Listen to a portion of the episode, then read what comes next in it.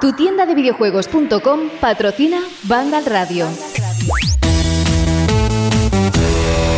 Bienvenidos a Vandal Radio.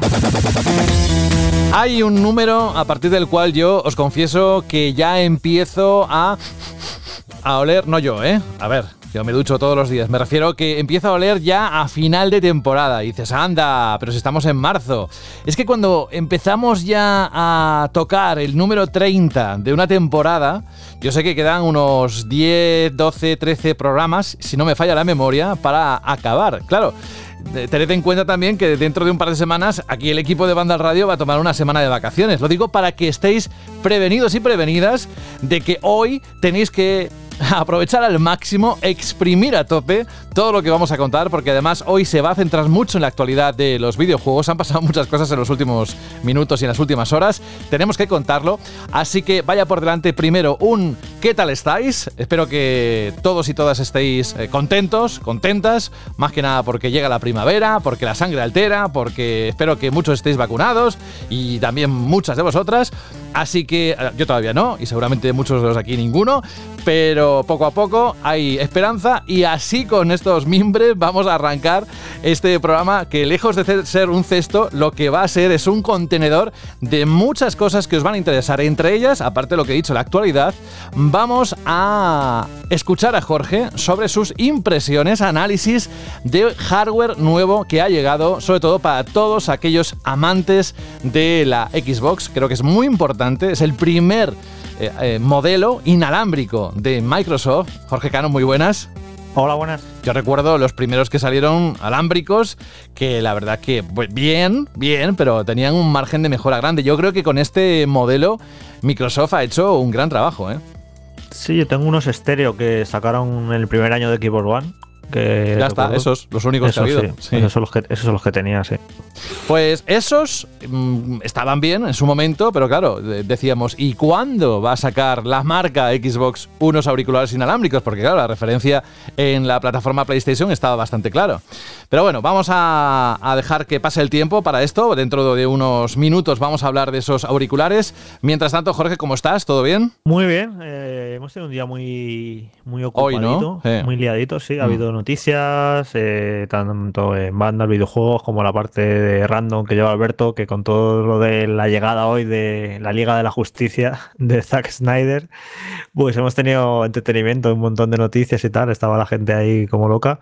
Y nada, eso es una semana que empezó flojilla, pero bueno, que se ha animado en el tramo final y, la verdad es que tenemos bastantes noticias. Sí, luego le preguntamos a Alberto, pero antes, oye, lo de la realidad virtual de PlayStation 5, son nuevos mandos que hace unas horas que se han presentado oficialmente, la verdad es que tiene muy buena pinta, ¿eh? Comparado con lo que veníamos de los Move de 2013, el cambio es importante. Sí, era uno de los grandes puntos débiles de PlayStation VR, los mandos, porque tuvo una decisión Sony, yo creo que equivocada, ¿no? El reciclar los PlayStation Move, que eran unos mandos muy antiguos, y yo creo que eso acabó lastrando luego el, control de los juegos, porque no, digamos que no eran unos controles demasiado, demasiado punteros y ya te digo que ofrecían ciertas limitaciones.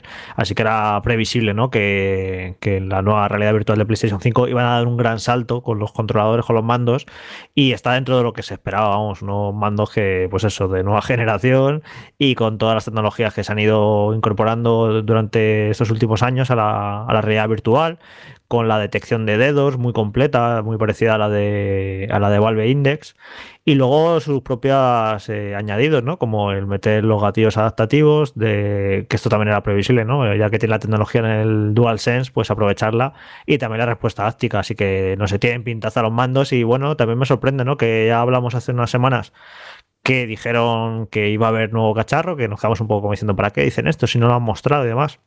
Y yo dije que me parecía bien como declaración de intenciones. Y bueno, pues ahora otra pildorita, ¿no? Mostrarnos los mandos. Que tiene sentido porque si ya van a empezar a llegar los kits de desarrollo a, los estudios, pues habrán dicho, mira, para que lo filtren con una foto salchichera ahí hecha de cualquier manera, con un Nokia 3310 y que, que eso y que se corra y corra por internet por todas partes y tal, con una filtración, pues lo anunciamos nosotros de manera digna, con unas buenas imágenes y detallando las características y ya está. Así que me parece también una decisión correcta la que han hecho. En plan, antes de que nos filtren las cosas, las anunciamos nosotros. Y además hacerlo en un día en el que grabamos el programa y puede entrar el contenido, que no nos ocurra que lo, hubiesen presentado mañana y nos hubiesen hecho una faena. Bueno, aparte de, de esto, de los controladores de PlayStation 5, de la realidad virtual, también hablaremos del nuevo parque de atracciones de Super Nintendo World y de Square Enix Presents, que ha tenido lugar hace nada, escasos minutos, que también eh, ha estado cubriendo el equipo de redacción de Vandal. Pues nada, bienvenido Jorge. Eso es nada, ¿eh? es un eh, es un tastet que decimos por aquí. Esto es un aperitivo de lo que va a ocurrir en los próximos minutos, lo que va a dar forma al programa. También Alberto González está con nosotros. Hola Alberto. Hola, ¿qué tal, José? ¿Qué es lo que se ha anunciado hoy? Cuéntanoslo. Pues tenemos una, hemos tenido una semana bastante movida con las nominaciones a los Oscars, a los premios Oscar, que ya las tenemos, con Nomadland, con Mank, eh, con un montón de películas como Minari a la cabeza de las más nominadas. tenemos esta semana el estreno, aparte de la Liga de la Justicia de Zack Snyder, ese montaje tan deseado, ese famoso Snyder Cut que va a cambiar por completo el sentido, la manera que se presentó la película de DC Comics y Warner Bros. en 2017, con nuevas escenas, un nuevo argumento, un formato que va a traer también cola eh, a la hora de visualizarlo y con seis grandes capítulos montados en una producción de cuatro horas de duración, que eso también habrá que echarle de comida aparte. Tenemos, no olvidemos también, el estreno de Falcon y El Soldado de Invierno, la serie de Marvel Studios en Disney Plus. Y aparte, en Netflix tenemos Sky Rojo, que es la serie de los creadores de La Casa de Papel. Es decir, tenemos una semana que para el que quiera disfrutar de su plataforma de streaming preferida, ya sea que te gusten los superhéroes, las historias de acción o lo que sea, tienes una oferta increíble. Y aparte, hay que recordar que eh, Yelmo, una de las grandes cadenas de cines en España, ya ha comenzado su reapertura global en, toda, la geografía. Qué bien. Y hay una promoción muy interesante que nos permite obtener, si somos rápidos, porque tiene existencias limitadas a 10.000 eh, entradas, entradas a 2,90 euros. Es decir, que coges, pum, registras un código, te metes en la página web y puedes ver tu película y volver otra vez a ese hábito tan bonito que era, pues eso, ir al cine y disfrutar de una película en pantalla grande. Y por favor que no se pierda nunca, ¿eh? a pesar de lo que estamos viendo que es complicado y se ha hecho complicado por toda la pandemia. Oye, y además esta semana, si no me equivoco, o casi casi, esta semana no es cuando se celebra el primer aniversario de la llegada de Disney Plus aquí en, nuestro país. Bueno, se lanzó en, otros países, claro. Creo que sí, si no esta semana la siguiente, el veintitantos creo que fue, no hablo de memoria, no me acuerdo exactamente qué día era, pero creo que era el 26 de marzo o, por ahí, y fue eso, el, desembarco ¿no? de la esperada plataforma de Disney en España, y si hacemos una retrospectiva y miramos atrás, veremos que al principio pues tenía poco contenido. Es cierto que le sigue faltando a lo mejor un poco de, punch, ¿no? en cuanto a, películas y series propias y originales, pero bueno, hace unas semanas llegó Star, ese formato adulto, esa ese canal, ¿no? Con las películas de Fox, Skydance, etcétera, etcétera, etcétera. Y creo que poquito a poquito va cogiendo un ritmo y va, pues, mirándole de, tú a tú, ¿no? A, Netflix, a HBO o a Amazon Prime, que serían las referencias del, sector. Bienvenido, Alberto. Yo la verdad es que no sé si te seguía mucho la persona que tenemos conectada aquí con nosotros. No es habitual que esté al principio del programa, pero nos le agradecemos que se haya incorporado desde el principio. Él, más que lo que es la Liga de la Justicia, él está celebrando que esta semana, el domingo, va a haber una, la primera entrega de la docu-serie de Rocito y yo sé que él está pendiente de lo que va a ocurrir, a ver qué pasa con, todo ese lío, ¿no? Eh, Rubén Mercado, muy buenas. Muy buenas, ¿qué tal? Sí, estoy, vamos, estoy súper a gusto y con muchísimas ganas de ver eh, Rocito, el montaje de Jorge Javier, de Jorge Javier's Montage. ¿Eh? y esas cosas. Eh, pero bueno, no, no, no. La verdad es que eh, hoy he visto una horita y media de la Liga de la Justicia, porque a mí yo soy, como sabéis, muy de Batman, a pesar de que las películas de DC no es que últimamente me enloquecieran. Pero sí que es verdad que con alguna cosa que ha dicho el compi, eh, que me ha sorprendido desde el inicio, sobre todo esa forma de visualizar, que mm, no sé, me ha parecido rara, pero luego me he acostumbrado y parece bien. Pero ese rato que he visto mm, me parece brutal. Me parece que la película es totalmente diferente a lo que yo recordaba de haberla visto en el cine, que es de las pocas pelis que dije, hostia, pues a lo mejor partes sobraban, así que de momento promete. Y... O sea que Rubén, viste esa peli en el cine, ahora entiendo muchas cosas. Sí, fui a verla en el cine. Yo voy a ver pocas pelis al cine, pero intento siempre reservarme dos o tres veces al año para poder ir a ver películas así. Además, me mola porque son películas que a mi mujer no le gustan, con lo que es mi tarde tranquila, vamos. Entonces, eh, sí que fui al cine y salí un poco, un poco de aquella manera, pero de momento lo que estoy viendo me está pareciendo muy, muy interesante, ¿no? Supongo que también tenía la expectativa muy baja, es decir, bueno, sí, a ver, eh, al final es una nueva forma de verlo, pero no es una película nueva. Pero joder, uno se da cuenta de que qué cantidad de escenas y qué cantidad de cosas pueden llegar a cambiar con un mismo material, ¿no? De uno a otro, ¿no? Así que bueno, veremos a ver cuándo la puedo terminar de ver, porque hay que buscar los tiempos para poderlo ver, pero de momento, de momento mola, mola. Lo que mola es tenerte desde el principio, porque sé que hoy vamos a aprovechar muy bien el bloque de noticias. Eh, vamos a empezar con algo que te toca muy de cerca, pero nada, que bienvenido Rubén Mercado. Hoy tenemos eh, de fiesta a Franje Matas, al que le mandamos un abrazo como siempre. Y empezamos aquí, lo que os decía, vamos a repasar la actualidad, lo último que ha ocurrido en el mundo de los videojuegos.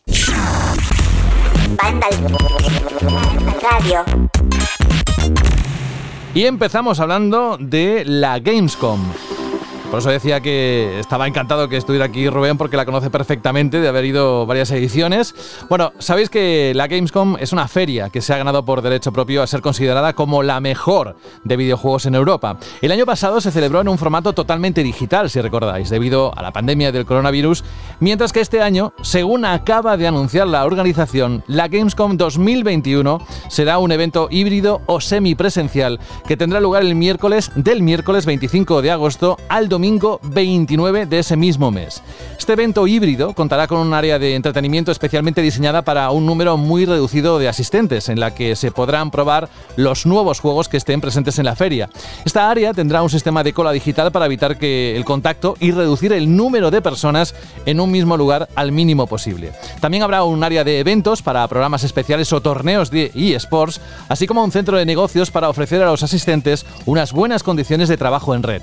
Además, nos encontraremos con una plataforma online llamada Gamescom Biz, en la que o Business, en la que se centrarán presentaciones, reuniones e incluso los congresos Gamescom y DevCom, que tendrán lugar con componentes presenciales y online, dando a los desarrolladores todo tipo de posibilidades para realizar sus paneles. Y atención, porque también se acaba hace unas horas de anunciar que Geoff Cayley eh, va a inaugurar la feria el 24 de agosto. Ya diréis, ¿quién es ese señor? Bueno, hemos, nos hemos referido a él muchas veces, pero para todos aquellos que no sepáis quién es, es un conocido periodista de videojuegos y también presentador de distintos eh, eventos a nivel mundial que ha logrado reunir a jugadores de España y el resto del mundo en torno a una pantalla para ver entregas de premios como The Game Awards o el Opening Night Live que estrenó hace unos años precisamente en la Gamescom 2019. Pues como decía hace nada, a través de las redes sociales, Geoff ha anunciado que este año volverá la gala Opening Night Live, que en esta ocasión se celebrará el martes 24 de agosto,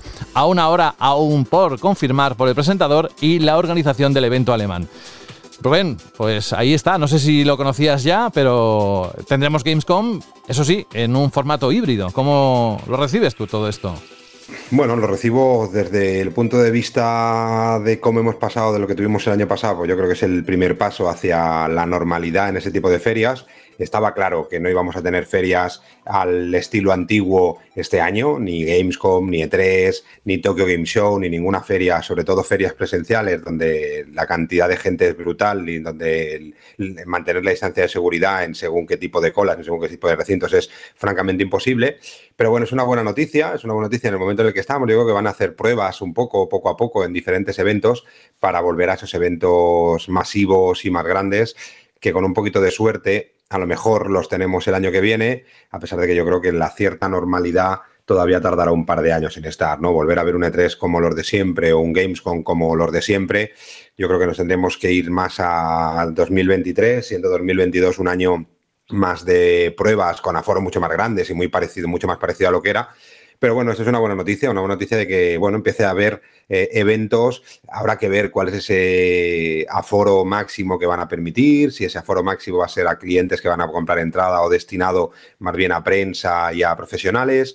a nivel profesional, que es una de las partes que a mí como empresa pues más nos tocan, este año pues no va a haber ese sistema que había otros años con pabellones solo de business donde los, eh, las empresas enseñaban producto, ya no solo el producto que se podía ver a puerta abierta o que se podía probar en la zona más de entertainment para el público final, sino eh, cosas a puerta cerrada o incluso tener reuniones con los clientes y todo esto, este año todavía no se va a hacer. Pero bueno, es una buena noticia, es una buena noticia de ver que vayan haciendo pruebas eh, para ir viendo cómo redirigir un poco las ferias, a pesar de que yo creo que muchas cosas y muchas compañías eh, van a ver esta, este cambio digital seguramente como un cambio importante por tema de costes y por, y por tema de llegada eh, para futuras ferias. Veremos a ver cómo se quedan las ferias post-COVID eh, y si vuelven a ser a lo que eran o vemos muchas más ferias híbridas del estilo, cosa que a mí no me termina de gustar, pero que creo que es el futuro, vamos. Yo lo que me mosquea es el hecho de que la Gamescom ya a marzo ya haya dado todos estos detalles y haya dicho cómo va a ser y que el E3 sigamos sin saber nada oficial. Esto no sé cómo tomarlo, pero a mí me huele un poco mal lo del E3. Bueno, si van a levantar algo. ¿eh? Eh, ¿eh? hay que ver y hay que diferenciar un poco cómo gestionan sobre todo las, las agencias de salud y los, eh, y los gobiernos europeos a cómo lo gestionan los americanos. ¿no? Aquí se intenta tener todo mucho más controlado, a veces demasiado controlado y con toma de decisiones que no tienen ningún, ningún sentido y con cambios de un lado a otro. Y en Estados Unidos, yo creo que Estados Unidos ellos tienen mucho más claro, ¿no? Que ellos quieren que en junio pues esté ya gran parte de su población vacunada y eso. Pero claro, hay muchas empresas europeas que también tienen que organizarse y venir. Entonces, ellos saben, esto puede ser como el efecto Mobile World Congress de aquí de Barcelona, ¿no? Oye, venga, vamos a hacer la feria, sí, la vamos a hacer porque es bueno para, para la ciudad, es bueno para España, es bueno para Barcelona, eh, pero al final las restricciones están y ahora ya vemos pues, que muchas empresas utilizando la excusa sanitaria, que está muy bien, ¿eh? por pensar en sus trabajadores, pero también por temas económicos, pues va a quedar una feria muy descafeinada. Pues a lo mejor el E3 prefiere no hacer nada, hacer algo muy parecido a lo que hizo el año pasado, y, esperar a, que se pueda hacer un E3 de verdad, ¿no? Es que salió Rubén a finales de enero, eh, hubo, se, encontró un documento del ayuntamiento de la ciudad de Los Ángeles en el que daban por, daban por suspendido el, E3, ¿vale? Ellos, sin que la organización del E3 dijera nada. Entonces, claro, también es cierto que la situación en Estados Unidos está cambiando muy rápidamente. Están vacunando a una velocidad eh, espectacular. Y yo creo que en junio la situación pues, va a ser muy diferente respecto a lo que a lo mejor imaginaban en enero. Pero en cualquier caso, claro, una feria tú no la puedes organizar de un día para otro para empezar, eh, la situación en Europa es muy diferente y entonces eh, hacer un E3 semipresencial solo con presencia física de la gente que vive en Estados Unidos, eso podría ser, podría ser así, pero no sé, yo creo que el E3 eh, de manera presencial yo sí que creo que no se va a celebrar y mi duda es que incluso se va a celebrar uno digital. O sea, yo voy a lo ya directamente a si van a hacer algo digital realmente o cada compañía va a montar la fiesta por su cuenta, que como ya hemos dicho las últimas semanas, pues así está siendo. Hoy hemos tenido un evento de Square Enix de digital y eso, cada compañía parece que va a tener su evento y que no necesitan al E3 para nada. Así que yo la verdad es que veo muy en peligro el E3 este año. Ya serían dos años sin E3 y no sé si esto va a poner en riesgo su continuidad de cara al futuro también. Yo creo que no, ¿eh? yo creo que. Perdón, Alberto, ¿eh? que me he colado directamente, ¿vale? Que te he visto ahí, te he escuchado de fondo como ibas a comentar. Yo te dejo que te cueles siempre. Vale, gracias. Tienes vía libre, tienes vía libre. Tú, pero eso sí, tú siempre delante, ¿eh? Aquí no vayan. Bueno, da igual. Eh, a ver, yo creo que la feria en, Europa, la feria de Gamescom, está mucho más pensada para un público más europeo. Es decir, tanto para desarrolladores como para clientes. Es una feria en la que te encuentras gente de todos los países, pero no es tan global como el E3. Yo cuando he estado en Gamescom he visto mucha gente de Europa, mm, mucha gente de Emiratos Árabes y por toda la zona de, esta, de esta, parte de Emiratos Árabes, de Dubái, de toda esta zona, eh, por proximidad con Alemania pero he visto muy pocos americanos.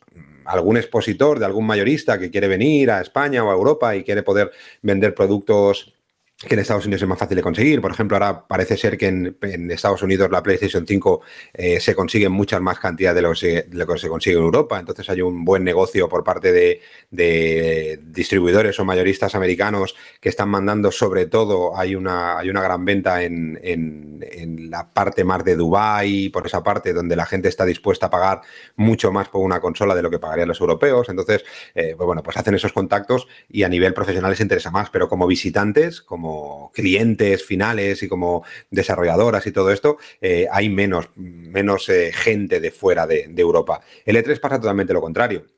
En el E3 te encuentras, por supuesto, mucha gente americana, hay que decir también que en el E3 eh, casi el 80 o el 90% hasta los, últimos dos años, antes el 100% era público profesional, no era público final, cosa que en la Gamescom no pasa. En la Gamescom es una feria muy pensada para el público final, en E3 no, hasta hace un par de años que empezaron a, en los últimos años que empezaron a vender algunas entradas para algún público final que quería ir pero sí que te encuentras a gente de todas partes del mundo. Te encuentras a gente de Estados Unidos, te encuentras a gente de Europa, te encuentras a gente de la India, te encuentras a gente de Japón.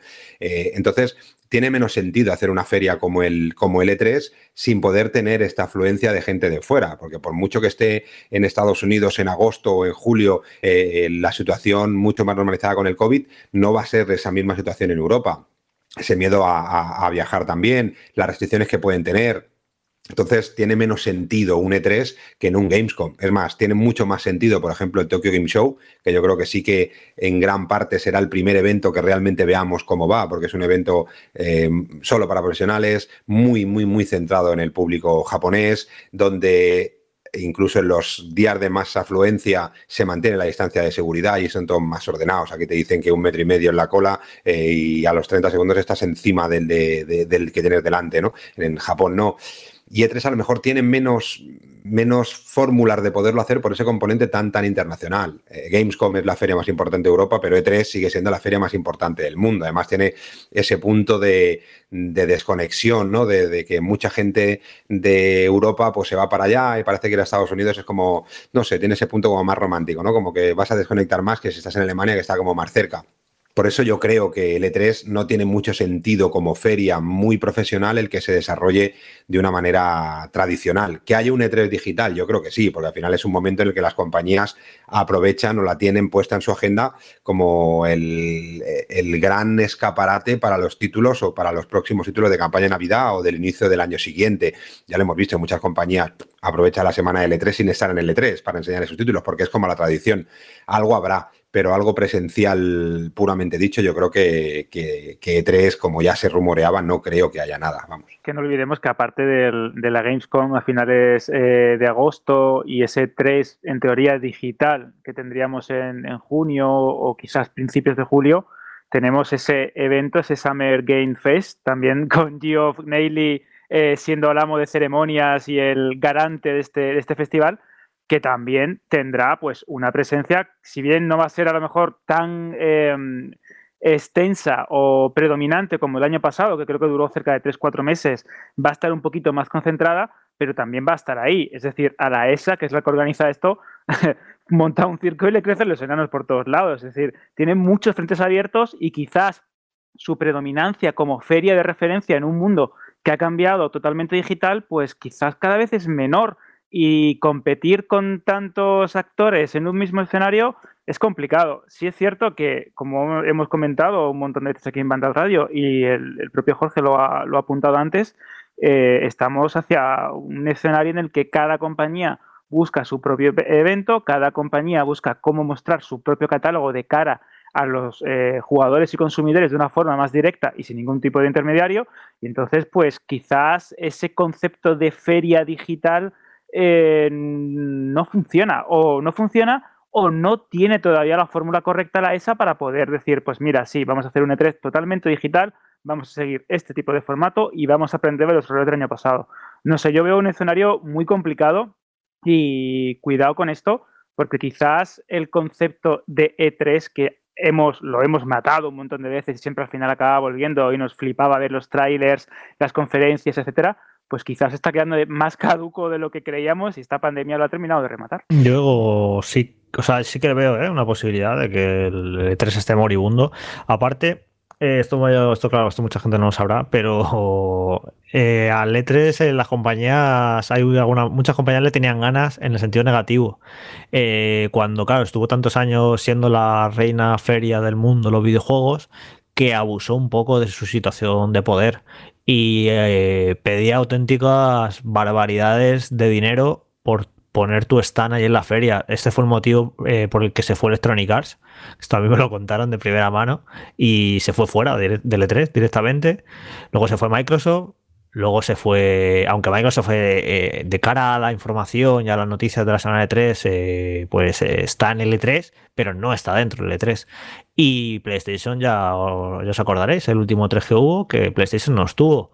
Entonces aquí esta fuga de que se van los más grandes, pues si ahora se están dando cuenta que las compañías que no necesitan al E3 porque pueden promocionar sus juegos eh, con eventos propios y demás, pues eh, yo también veo un poco de revanchismo a lo mejor y muchas compañías están diciendo, mira, pues esta es la excusa perfecta para dejar el E3 para siempre y mira, no, no queremos E3. Esto yo creo que nos vamos a enterar en las próximas semanas porque estamos eh, prácticamente en abril y bueno, prácticamente también se me da un poco la olla, pero bueno, ya me entendéis.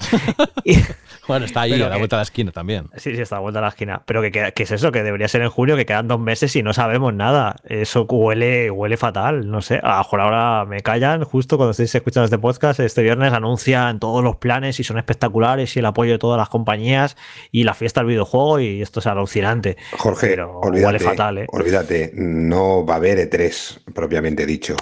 Pues eso que... Las compañías, he hablado con muchas compañías y no lo tienen ni en, ni en su plan mental, igual que no tenían en la Gamescom. ¿eh? Hmm.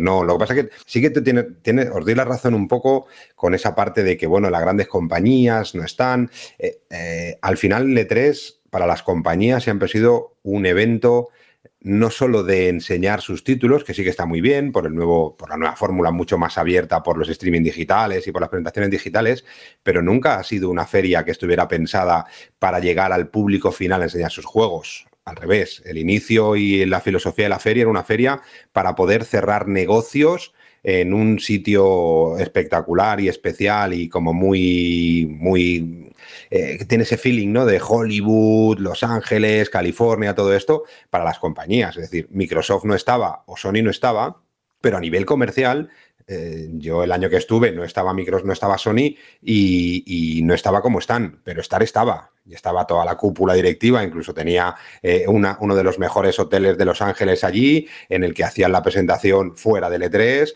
pero luego habían reuniones, habían cenas, habían un montón de cosas con las que se podía seguir, continuar, eh, continuar el negocio. Hay un hotel justo al lado del Staples Center, donde se hace el E3, que es un hotel, pues que por ejemplo eh, hay un montón de compañías indies que, que, cogen todos los años y se montan su E3, su Out E3, ¿no? O su VR E3, depende de que te preguntes, porque es un poco así, ¿no? Que es un hotel que está al lado, en el que tú haces reuniones, igual que tienes en el E3, pero en vez de tenerlo en el Staples Center, pues lo tienes en el hotel de al lado, que le sale mucho más barato, tiene muchas menos restricciones, es un ambiente como mucho más eh, personalizado para ellos, porque es en la sección del hotel súper grande y es donde se hacen los negocios. Es decir, que no solo nos centremos en estas ferias como fórmula de comunicar los juegos al cliente final, porque eso sí que va a cambiar. Porque es mucho más fácil hacer una presentación para Square como la que he hecho hoy que no el esperar a tener que compartir protagonismo con un montón de compañías en ese momento. Eh, las ferias, seguramente por usuario final, cambiarán. A mí no me preocupa la cantidad de ferias de este año. A mí lo que me preocupa es la cantidad de eventos digitales, presenciales, híbridos o como sea. Me preocupa que va a faltar producto para enseñar. Vamos a ver mucha repetición de producto, como ya hemos visto en los primeros eventos, a no ser que quieran empezar a enseñar muchas cosas de 2023 o 2024. A mí me preocupa más la falta de producto que puedan enseñar en esos eventos que no la cantidad de eventos, porque yo creo que vamos a ver en un Gamescom los mismos vídeos, vamos a ver el Deadloop de turno, y vamos a ver los mismos vídeos que pueden hacer en la presentación de L3 con alguna novedad o alguna cosa que pueda salir para PlayStation 5 para campaña o para Nintendo Switch o la, o la reedición de Nintendo Switch que pueda haber también ahí, ¿no? Pero este año creo que es un año que seguramente las compañías, cuanto menos eventos hayan y más eventos puntuales puedan hacer ellas cuando quieran controlando los tiempos, la comunicación, las posibles filtraciones o no, bueno, son más incontrolables. Yo creo que hacia el público final, hacia la gente pues, que nos escucha o la gente que visita nuestra web, seguramente las ferias cambien pero a nivel profesional las ferias no deben de cambiar porque se hacen muchas cosas y cierran muchas cosas en esos eventos. Ahí queda eso. Hay mucho que hablar de la Gamescom, de los eventos que vamos a disfrutar en este 2021, que lejos de lo que pensábamos muchos, yo me incluyo que íbamos a tener cierta normalidad. Quizás hasta, como decía antes Rubén, hasta 2023 no alcanzaremos ese punto de donde venimos, o quizás nunca volveremos. Bueno, que la Gamescom formará parte de algún programa, la próxima edición, posiblemente, de Banda Radio, pues no lo sabemos, pero lo que ocurra o estará aquí en el programa o bien estará en la página web.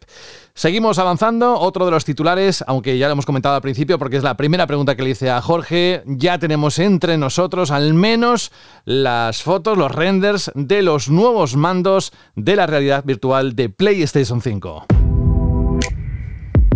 Y es que Sony ha presentado los nuevos controles que acompañarán esta realidad virtual, aunque la consola es compatible con PSVR de PlayStation 4, en 2022 llegará un dispositivo de nueva generación mejorado por la, dicho por la propia Sony, el nuevo mando de realidad virtual se ha creado para cumplir nuestra misión de conseguir un sentido de presencia más profundo y una mayor sensación de inmersión en las experiencias de realidad virtual. Se basará en las innovaciones del mando inalámbrico DualSense, que ha cambiado la forma en la que sentimos los juegos en PlayStation 5, aportando una nueva forma de aprovechar el sentido del tacto. Ahora vamos a llevar esa innovación a los juegos de realidad virtual y algunas de esas innovadoras características son los gatillos adaptativos, la retroalimentación áptica y contará con otras novedades como la detección táctil o los botones de acción y joysticks analógicos. Estos prototipos, dicen, estarán disponibles, como también eh, hacía un momento Jorge referencia, estarán disponibles para los desarrolladores pronto y están deseando, según Sony, ver todas las ideas que se les ocurren y cómo el mando les va a ayudar a hacer que su imaginación cobre vida. Todavía, dice Sony, tenemos mucho más que compartir sobre la próxima generación de RV en PlayStation 5. Estoy deseando, Jorge, de ver ese, casco. ¿eh? Que no olvidemos, según decíamos al menos hace unos programas, que no será totalmente inalámbrico, sino que habrá un cable. O sea, es decir, a mí eso, eh, la verdad es que me chocó bastante, pero me encantan los mandos, Jorge. Bueno, lo de que sea no sea inalámbrico no te debería chocar si conoces bien la tecnología. no se puede hacer milagros ahora mismo, eh, porque para que sea inalámbrico pues tiene que estar el procesador dentro del mismo dispositivo aunque haya paños con las Oculus Quest, pero no son ni, no son ni soluciones oficiales. O sea, tiene hay un problema de latencias y todo eso que la realidad virtual de momento no ha resuelto. El día que lo resuelvan ya va a ser una maravilla. El día que te puedes poner un casco con la máxima calidad de pantalla y demás, totalmente inalámbrico, que te esté transmitiendo desde tu consola, de tu PC y vaya todo finísimo y sin lag y demás, pues ese día la VR habrá dado un paso de gigante. Pero mientras tanto, o experiencia premium en cuanto a calidad visual con cable, o experiencia como la Oculus Quest, que es muy chula porque no tener cables y poder girarte sobre ti mismo y moverte con toda libertad es una auténtica pasada, pero claro, eh, gráficamente depende del procesador que lleva las propias Oculus Quest y que da para lo que da. Así que bueno, yo me imaginaba, la verdad, que las, nuevas PlayStation VR iban a, iban a tener un cable. Si con tener un cable ya solo ya es un gran paso, porque como todos los usuarios de PlayStation VR bien sabéis, el Guide de cables que hay que montar es espectacular. Con la cajita esta, cables para arriba, que controlador, que si luego el de HDMI, que si luego sale por otro lado. Yo te lo digo sinceramente, yo tengo algún juego aquí pendiente de jugar. Bueno, de hecho, ahora comentaremos que van a regalar unos juegos ahora de PlayStation este mes y hay varios de, de VR. Y yo te lo digo, yo muchas veces no juego a PlayStation VR por la pereza que me da ponerlas porque digo, ahora tengo que coger la caja, los cables para arriba, para abajo. Digo, mira, no juego. Pues tú, pues tú vives, tú vives solo. Imagínate eso con tres críos en casa, con los cables por medio, con el lío de conectar, desconectar. Y a mí, siempre he dicho que a mí la VR mm, siempre me ha gustado, pero tengo un montón de juegos que no he probado por el hecho de, del lío y del engorro, como dices tú, de, probarlo, ¿no? Y, a un, solo cable, aunque, aunque José sea tan, ya sabemos cómo es José, ¿vale? José y mucha gente que nos escucha, es que no, pero, pero es lo que decía, escucha, no ha sufrido lo que, lo que hemos sufrido con lo que tenemos. es lo que decía Jorge, dar la vuelta sobre uno mismo sin, con esa libertad, vamos, eh, ya llegará.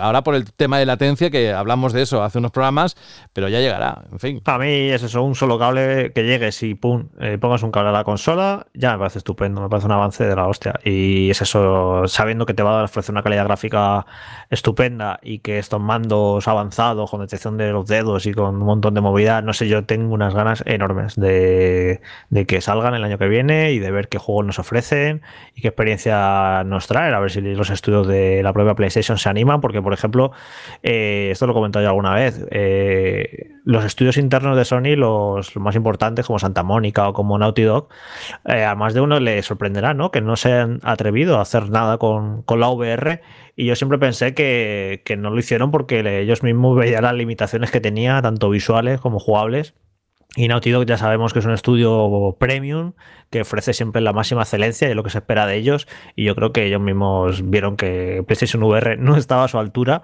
Y entonces con la nueva, eh, la nueva PlayStation VR de Play 5 yo creo que no tienen excusa, ¿no? Ni Naughty Dog, ni Santa Mónica, ni ningún estudio de Sony para no intentar ofrecer algo ahí. Y después de ver eh, lo que tuvimos el año pasado con Half-Life Alyx, que quien lo haya jugado sabe que es una auténtica experiencia que te vuela la cabeza, es un antes y un después en la VR, pues sabiendo lo que puede dar de sí la tecnología en manos de un estudio con talento y con recursos y con tiempo, pues eh, yo me fruto las manos, la verdad, pensando en Play 5 de que Naughty Dog o algún estudio así de los más top pueda hacer algo en, la nueva VR, que yo creo que estoy seguro que sí que lo van a hacer, y a ver qué sale de ahí, porque es eso que lleva muchos años con la VR y hay juegos muy buenos, y esto quien juegue habitualmente en PC lo sabe, pero todavía yo creo que el potencial que tiene esto, eh, esto, no, esto ha empezado a dar sus primeros pasos. Eh, creo que vamos a sorprendernos mucho con las experiencias que van a tener en los próximos años. Así que, nada, eso. De hecho, Jorge, si te fijas, eh, una cosa que hizo, que hizo muy bien Sony en, durante la primera generación de realidad virtual en, PS4 fue el empezar a introducir videojuegos dentro del catálogo que podríamos definir como experiencias blockbuster, ¿no? El de Iron Man, otros de tiroteos, otros de acción, juegos que eh, podríamos estar acostumbrados a disfrutar en estas consolas o incluso en PC, pero que en realidad virtual pues quizás no eran tan habituales. Y creo que, como bien comentas, las limitaciones técnicas, tanto por el mando, eh, de la detección de los moves, que ya hemos hablado aquí un montón, que e-, era uno de los puntos eh, débiles de esta, de esta experiencia de realidad virtual, ahora eso ya se elimina y tenemos unos mandos que tienen todas las innovaciones del mando inalámbrico DualSense.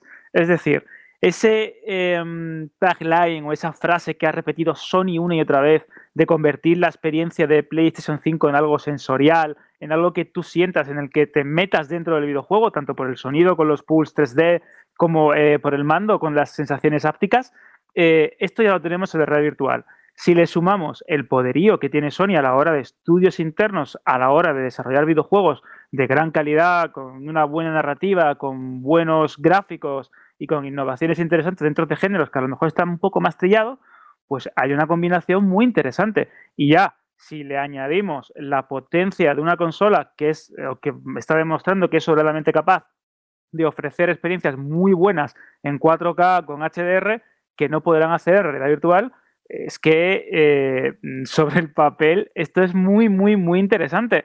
Y ya lo hemos debatido también bastante en, el programa, que hace falta un dispositivo que democratice y que convierta esta tecnología tan prometedora en algo eh, de consumo masivo. El primer modelo ya lo consiguió y ahí a la vista están las millones de copias vendidas de ese casco que funcionó muy bien y que acercó una tecnología que llegó a ser muy cara y prohibitiva y que lo sigue siendo si nos metemos en el mundo del PC, tanto por tarjeta gráfica como por modelos, etcétera, etcétera, incluso por el espacio, como comentaba Frank en algún que otro programa. Eh, si Sony consigue eh, unir todas esas eh, piezas del puzzle y construir algo que verdaderamente sea atractivo para el público masivo y para ese aficionado a los videojuegos que quiere dar el salto pero que no se atreve o que no termina de encontrar el juego que le gusta y encima, no sé, creo que si lo hacen bien pueden marcar indudablemente el camino a seguir para, otras, para que otras compañías ¿no? se, se aventuren también en esto de red virtual. Porque no olvidemos que el gran elefante ¿no? en la cacharrería, la tienda de música, es Microsoft, con dos consolas impresionantes como las Xbox Series S y Series X, y todavía no ha querido dar el paso por muchos rumores, muchas filtraciones y muchos sistemas operativos italianos que dejen pistas en su, sistema, en su código. No es raro, es raro. Yo creo que lo de Xbox es cuestión de tiempo y están siendo muy zorrillos, están como observando cómo va el mercado, quién da los pasos. Yo creo que en el momento que se quiera subir, se suben súper rápido y más ahora con los 50.000 estudios que tienen. Así que yo creo que, que, lo de Xbox va a ser cuestión de tiempo, que se suban a la VR también. Yo quiero decir una cosa también, ya por finalizar esto, que seguramente cada vez que hablamos de VR habrá gente que diga, joder, ya están los pesados esto de los evangelistas de la VR, porque hay negacionistas de la VR, hay gente que no. o que, que no que, lo rechaza de primeras porque no quieren, eh, no, yo no quiero jugar, meterme un casco ahí, no sé qué, y no le gusta el concepto de partida o, yo imagino que habrá gente que, lo habrá probado, que habrá tenido malas experiencias, que no le ha gustado porque se ha mareado, porque se veía muy mal. Eh, es muy fácil tener una mala experiencia con la VR eh, si no te ponen el juego que deben o el dispositivo o mil factores. Y habrá gente eso que lo ha probado y no le ha gustado nada, ¿no? Y pues la gente que no cree en la VR, decirle que que es una manera, por ejemplo, para los que llevamos muchos años jugando, como en mi caso, y que cada vez me cuesta más que los videojuegos me sorprendan, y esto es, esto es obvio, ¿no? Porque cuando ya he jugado cientos de videojuegos, también me pasa en el cine, me cuesta que una película me sorprenda cuando ya he visto, el otro día vi en Final Affinity que ya he visto más de 2.000 películas. Bueno, más de 2.000 películas que he puntuado, he visto muchas más. Pues cada vez es normal, ¿no? Que te cueste más que te sorprenda una película, que te sorprenda un libro. Al final vas, vas teniendo un bagaje enorme pues con los videojuegos pasa, a mí cada vez me cuesta más que me sorprenda un videojuego, ¿no? Y hay gente que a lo mejor llega, tiene momentos de hastío, porque ve que faltan cosas frescas, ideas nuevas y que es todo lo mismo. Joder, pon más ambos, joder, pon más juegos de tiros. Decirles que la VR es una manera de redescubrir el, el mundo del videojuego. O sea, es una manera completamente diferente de jugar, de sumergirte y es una manera de, que te vuelvan a apasionar los videojuegos. Y, no es nada exagerado lo que estoy diciendo, mucha gente estará de acuerdo. Que, no hay que. Si no, si no le habéis dado la oportunidad, eh, a lo mejor estoy con vosotros en, que no era el momento todavía. Eh, a lo mejor si tenías una PlayStation 4 y no lo viste claro nunca con la PlayStation VR, pues digo, pues mira, a lo mejor acertaste, porque es cierto que estaba bien pero no era una experiencia top. Pues a lo mejor ahora, en los próximos, o ahora mismo, si tienes un PC con Oculus, pues eh, planteatelo porque es una pasada. Y si no tienes una PlayStation 5, cuando salga el nuevo dispositivo, eso, eh, que la gente lo siga esto, porque la VR es, ya te digo, es una manera de, de, jugar a videojuegos completamente diferente y que eso que te puede servir incluso para, para volver a enamorarte del videojuego, si a lo mejor tienes ahí un poco síntomas de, flaqueza o de, ese enamoramiento con el videojuego, pues métete en la VR que, te, puede volar la cabeza, la verdad. Pues hemos hablado de hardware, ahora es el momento de pasar a otra noticia, tiene que ver con Sony, pero con juegos, que al fin y al cabo es lo que nos interesa, ¿no? Y es que yo no sé si aprovechando el tirón de lo que ha metido Game Pass con esa ese catálogo de Bethesda. Hombre, la verdad que supongo que lo tendría Sony más que estudiado lo que iba a hacer, pero sabéis que a finales del mes pasado la propia Sony anunció, adelantó que la iniciativa Play at Home 2021, o Quédate en casa, como la conocimos en España, seguirá regalando juegos de PlayStation 5 y PlayStation 4 a los jugadores a lo largo de estos meses. Si recordáis, comenzó el año pasado como un intento de mantener al público a salvo jugando desde casa en los momentos más duros de la pandemia de coronavirus, y este año se ha replicado con una magnitud mucho mayor que comenzó regalando Ratchet Clank para PlayStation 4 a principios de mes. Ahora la compañía ha anunciado esta semana una nueva tanda de juegos gratuitos que se podrán conseguir a partir del 25 de marzo y ojo, hasta el 22 de abril. Algunos son juegos indies, otros de realidad virtual. De hecho, lo que suena de fondo es la música de Astrobot Rescue Mission, uno de los mejores que habéis oído muchas veces aquí en nuestro programa y habéis leído en la página web de Vandal, de los mejores que, puedes disfrutar dentro de la VR. En esta colección también está Abzu, Enter the Dungeon, Red Infinite, Subnautica, The Witness, Moss, Thumper y Paper Beast. Pero ojo, porque a partir del próximo mes, concretamente el día 19, se añadirá la Complete Edition de un juego cuya música suena de fondo Horizon Zero Dawn se podrá conseguir de manera completamente gratuita siempre que se añada antes del 14 de mayo. Y tal y como sucede con Ratchet Clan, que está disponible, como dijimos antes, y lo estará, corred si no lo habéis hecho ya, para descargarlo hasta el 1 de abril a las 4 hora española, 4 de la madrugada. Tela, ¿eh? Un juego como Horizon Zero Dawn, Alberto, acabe de forma gratuita, menudo regalazo, ¿eh? Yo solo puedo decir Mira, mira cómo, la ha cambiado, mira cómo le ha cambiado ah, la voz Alberto. No, no, solo es eso, no, porque sé que Alberto se va a explayar porque le molan un montón de esos títulos que hay ahí, pero yo solo puedo decir que vive la competencia. Esta es la guerra de consolas que tenemos que tener, no la que llevamos semanas teniendo. Eh, plataformas que intentan hacerse sitio, consolas que intentan ganar su público, eh, soluciones como el Game Pass o como el PlayStation Now o como el Stay at Home o como todo esto, pero al final todos son ventajas para los usuarios, para los que queremos disfrutar. Así que viva la competencia y ojalá, ojalá tengamos muchos más meses como esto porque saldremos todos ganando. Ahora sí, Alberto.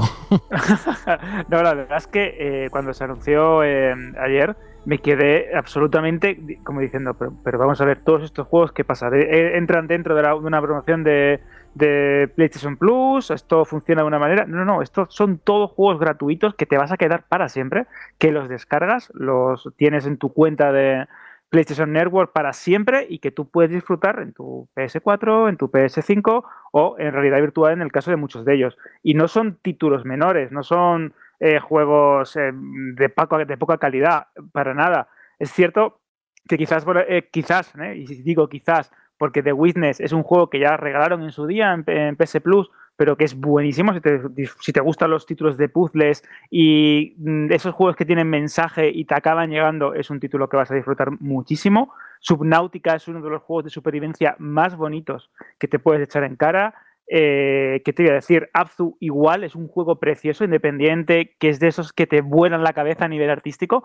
Es un título muy bonito. Imagínate cómo se puede ver en un buen televisor, en un buen proyector. Es el Journey debajo del mar, literalmente. Sí, sí, es que es precioso. Es un juego muy, muy bonito. Y que voy a decir de eh, Horizon Zero Dawn, uno de los títulos que más me han gustado en esta generación de consolas. Un mundo abierto precioso, una historia increíble un personaje como Aloy que te enamora y un estilo artístico de esos que hacen, que hacen época.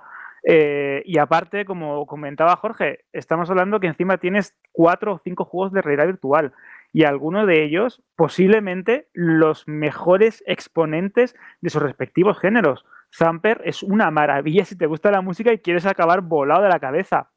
Piper Beast es un título tan bonito de ver que parece que estás literalmente dentro de un corto de animación con unas criaturas que parecen hechas de papiroflexia en unos paisajes desérticos. Es increíble. Y Astrobot es uno de los mejores juegos jamás diseñado en realidad virtual. Si te gustó el de PS5 porque lo has jugado y has disfrutado y no has hecho el paso previo que era haber jugado a este, es que vas a alucinar. Me parece una estrategia muy buena, tanto por motivos sanitarios como por motivos comerciales, como por motivos de posicionamiento estratégico, como comentaba Rubén, en relación a la competencia.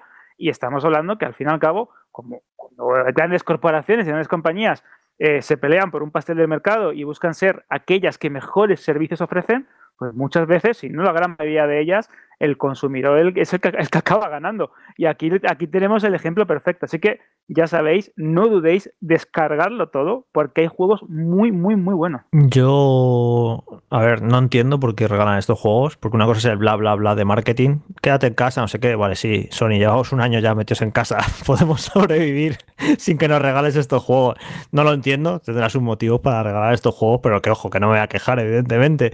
Pero que siempre me gusta e intentar excavar y profundizar en la, en la realidad subyacente de, de, las decisiones que toman las compañías. Y yo esta no la entiendo, la verdad, porque regalan estos juegos. Pues eh, como el repaso que ha hecho Alberto, esos son todos buenísimos, los he jugado y todos son buenos. Y por ver algo de estrategia en todo esto, sí que veo que al regalar cuatro juegos de PlayStation VR, pues mucha gente que no tiene PlayStation VR, pues a lo mejor dice, joder, pues ya que tengo estos cuatro juegos, pues a lo mejor me las pillo. Todavía el que dude.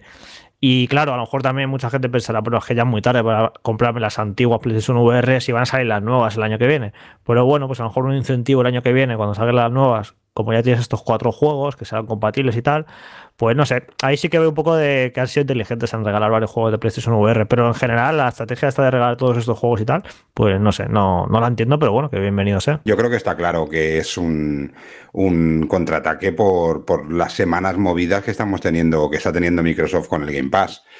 Que, sí, que hay mucha gente que dice, no, pero es que en el Game Pass hay que pagar y esto da, da igual, da igual la fórmula. Es decir, en este caso está muy bien porque son gratuitos para ti, no tienes que tener ni PlayStation Plus ni nada, pero yo creo que es directamente una manera de decir, oye, vosotros habéis sacado lo que estáis sacando y sacando pecho de que tenéis un mes, un mes y medio súper potente en cuanto a en cuanto a nuevos títulos que están en el Game Pass, eh, pues nosotros también vamos a hacer algo mm, y vamos a arreglar también juegos para que, que no piensen los usuarios que nos estamos olvidando de ellos, ¿no? Yo creo que directamente es eso. Le han puesto la etiqueta de quédate en casa, bueno, pues ya tenían la etiqueta hecha, eh, más o menos cuadraba con el año en el que lo hacían, es un buen momento, bueno, al final tiene ese componente de marketing, pero si no hubiera sido el quédate en casa, hubiera sido el, porque nosotros lo valemos, da igual, ¿vale? Entonces, eh, yo creo que es un, un contraataque directo a esos movimientos que está haciendo Microsoft, muy interesantes y muy inteligentes eh, para captar mucho más público a una consola, sobre todo en territorio donde Xbox no está tan implantada como PlayStation. Vamos. Sí, yo, Rubén, la verdad es que sí, que creo que, que lo que dices pues puede ser que vaya por ahí, porque llevamos unas semanas como muy positivas para Xbox, porque que hacerse con una empresa como Bethesda, con toda esa cantidad de estudios, con esa cantidad de juegos, luego anunciar que metes todo un tropeciento juego de Bethesda en Game Pass, o sea, es un como un mare magnum de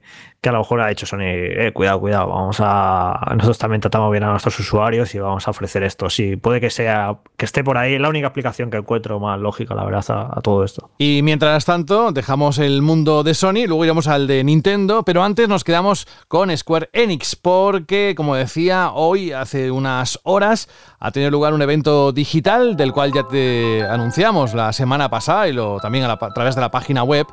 Y entre otros anuncios que ahora pasarán a comentar Jorge, Alberto y Rubén, pues está el de, por ejemplo, el de Forspoken, que presentado originalmente como el Project Asia, una nueva aventura narrativa que se lanzará en 2022. Jorge, esto sí que no me lo esperaba. De hecho, le pregunté, oye, ¿esto de Forspoken qué es? Dice, hombre, esto es lo de antes, lo de Project Atia. Digo, ah, vale, perfecto. ¿Qué más se ha podido ver en este evento digital?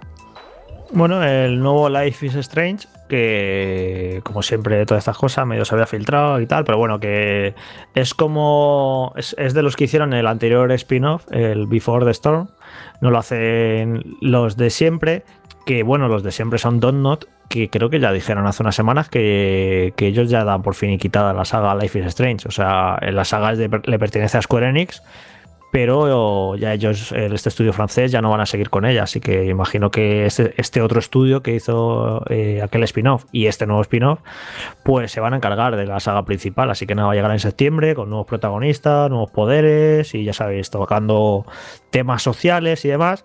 Y es una saga con la que eh, yo tengo una relación curiosa porque el primero me gustó mucho, el segundo no tanto. Y el tercero, el Life is Strange 2, me gusta por momentos, tiene momentos muy buenos, luego tiene otros muy maniqueos. Eh, tendría que, necesitaría como un buen rato para explicar lo que, lo que me parece cada juego, pero en cualquier caso, muy a favor de Life is Strange porque creo que hacen algo único en la industria, un tipo de aventura narrativa que eso, que toca te temas sociales y temas complicados que, que, no tocan otro videojuego, la verdad. Así que bienvenido sea y parece que funcionan comercialmente, ¿no? Porque si siguen anunciando nuevas entregas, quiere decir que les sale, les sale a cuenta. Así que me alegro, me alegro que, que sigan para adelante con esta saga porque ya digo, eh, ofrece algo diferente dentro de la industria. Y luego el, sobre el evento en general, pues bueno, esto ya lo advertimos, ¿no? Que van a venir un montón de eventos a lo largo de este año, que van a ser la mayoría una castaña y que bueno, no vamos a estar cada vez que hay uno de estos eventos analizándolo detalle por detalle, diciendo que ha sido decepcionante, que vaya rollo, porque si no esto se va a hacer muy pesado, así que nada, cada vez que hay un evento de estos, pues nos quedaremos con lo más importante, diremos lo que nos ha parecido y el resto lo, lo obviaremos, porque bueno, ya estoy viendo la noticia que ha hecho nuestro compañero Carlos, resumiendo todo lo que ha ocurrido, estoy viendo ya los comentarios de la gente eh, del foro y pues eso, diciendo que menudo, que, que asco, que Square Enix está muerta, que no sé qué, y esas son las reacciones típicas que vamos a ver a lo largo de todo este año con todo este tipo de eventos cuando no presenten algo, algo en condiciones. Y es algo lo que se expone en las compañías. Eh, yo, si, siguen, si, van si siguen con ellos, pues será que, les, que todo este ruido que hacen, aunque por un lado tiene una parte negativa de la gente que se queja, de la gente que se decepciona, parece que también que les sale la cuenta ¿no? hacerlo. Así que nada, pues hasta el siguiente evento de este tipo, que ya, que ya os digo que nos vamos a hartar a lo largo de este año, porque yo creo que cada compañía, por pequeña que sea, va a hacer su, su, presentación. A ver cuándo Rubén nos anuncia la presentación de su presentación de periférico de su compañía también. Y, semana que viene, semana que viene a nivel mundial va a venir eh, Ben Affleck a presentarlo y va a enseñar nuestros nuevos eh, nuestros nuevos accesorios de Resident algo Evil. Más ¿eh? patrio, Rubén, algo como Leticia Sabater o algo así, pero bueno. O David Ah, pues. Bisbal o algo de eso. No iba a venir Rocío, pero lo tiene complicado el domingo y me ha dicho que no tiene sitio, entonces he pensado, bueno, pues Ben Affleck habla castellano, habla muy bien castellano el tío, así que se, lo bueno, enseñó, se lo enseñó a Ana de Armas, cuidado, ¿eh? Y habla bastante bien, ¿eh? anda que si yo estoy con ¿eh? Ana de Armas va a aprender castellano. Así que bueno, vamos a intentar hacer como cuando lo quieres dejar con, tu pareja y le dice, no, no eres tú, soy yo. Pues hacer lo mismo con los eventos estos digitales. El problema no es de los eventos digitales, el problema es nuestro, de que lo vemos y de que esperamos cosas de ellos. Así que eso, no vamos a cebarnos y simplemente pues eso, vamos a destacar la- las cosas así eh, importantes que nos dejen y, poco más. Ya está, vamos a dejar de, llorar por estos eventos. Lo malo es que, bueno, en nuestro caso, pues los- yo no puedo decidir obviarlos porque los tengo que trabajar, ¿no? Tengo que poner las noticias, tengo que poner los vídeos y tengo que estar ahí atento. Y bueno, pues este lo he visto comiéndome unas mandarinas y lo más interesante del evento, pues sin duda ya os digo que eran las mandarinas. Iba viendo las, las hebritas estas blancas que, que vas quitando. No sé, ¿Vosotros se las coméis o lo- Yo me las quitáis? depende. Yo me las como, yo me las como. Yo quito las más gordas Eso. y el resto me como, pero es que luego me, me- me siento mal quitándolas. Diciendo, Yo me las sí, como no también. aprovechando, no estoy No, aprovechando digo, la me siento, ¿no? me siento mal quitándolas porque siempre dicen que en la fruta todas las vitami- la- las vitaminas están en la piel, no, le- no se la quites. este rollo. Sí, claro, pues estoy no, seguro que en la mandarina, en eso blanco, eh, hay un mazo de, de cosas buenas. Pero es que me, me entretengo quitándolas, es como un poco pelar pipas. Hay que Así que preguntarle a Fran, porque tú te las comes y quitas las gordas. Eh, Alberto se las come, yo también.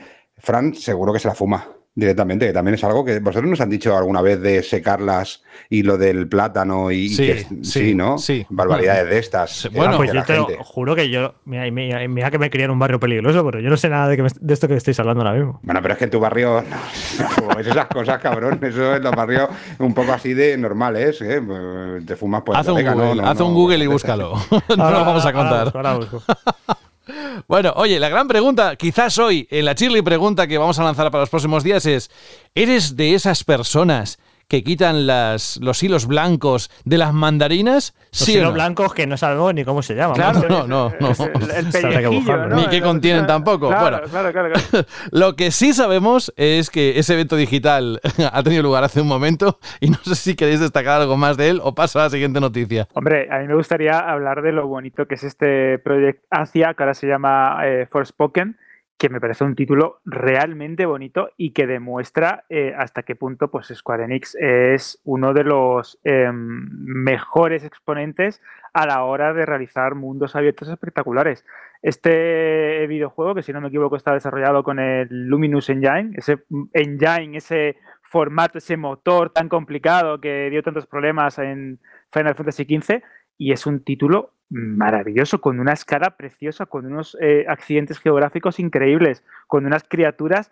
De verdad que me parece un juego especialmente bonito y sobre todo original, cuando estamos ya un poco también atiborrados de tecnofuturistas, de juegos con poca personalidad, con fantasía excesivamente medieval. Este juego parece que tiene personalidad y encima hoy hemos conocido que la protagonista es, eh, si no me equivoco, ella o Ella Balinska, que es una de las mm, heroínas que protagonizaron el remake de Los Ángeles de Charlie. Buenísimo, que- buenísimo, para no olvidar, buenísimo. Lo mismo que lo de Monster Hunter, buenísimo. De, de Elizabeth Banks, que la verdad es que no le salió bien este, esa película, pero ahora va a hacer otra, que es la película del oso que se puso de cocaína hasta arriba Madre mía. y, mu- y murió en un, en un bosque de Estados Unidos. Pero bueno, es que este juego parece interesante. A Oye, gráfico, Elizabeth Banks no es la misma Dime. que hizo lo de Perfect Pitch, la de... mm, Claro, sí, sí, sí, sí. Es que ella es, aparte de actriz y guionista, es directora y Sí, dirige sí. bastante bien. Bueno, es que esa De- película fue un boom. Sí, Sí, sí, es muy, es, muy inteligente y es una de esas artistas como Olivia Wilde, que son eh, heroínas del renacimiento porque están a todo, todo lo hacen bien y son bastante trabajadoras.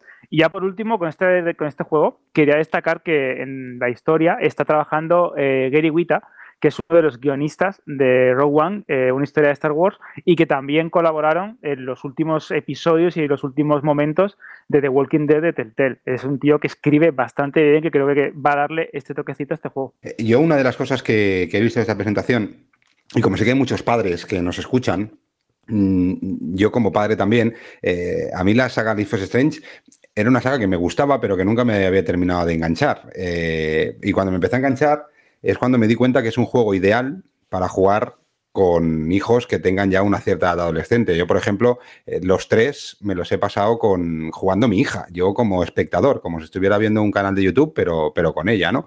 Eh, y, me ha parecido uno de los poquitos juegos que de verdad pueden aportar mucho para ciertas edades de esta sociedad y puede tocar temas que de una manera mm, muy entretenida, que es jugando un videojuego y muy próxima y muy cercana, se le terminan metiendo un poco en la cabeza también a esos adolescentes. Así que es un juego que también recomendable por temática, por forma de juego, por todo, pero sobre todo recomendable para esos papás, eh, o esos papás o esas mamás que, quieran encontrar un juego que no solo ofrezca pues eh, competitividad, em, acción, lucha, sangre desmedida o miedo, sino un juego que puedan disfrutar y que puedan eh, impregnarle de valores, que es algo que no vemos normalmente en un videojuego. Así que yo tengo muchas ganas de ver este nuevo Life is Strange.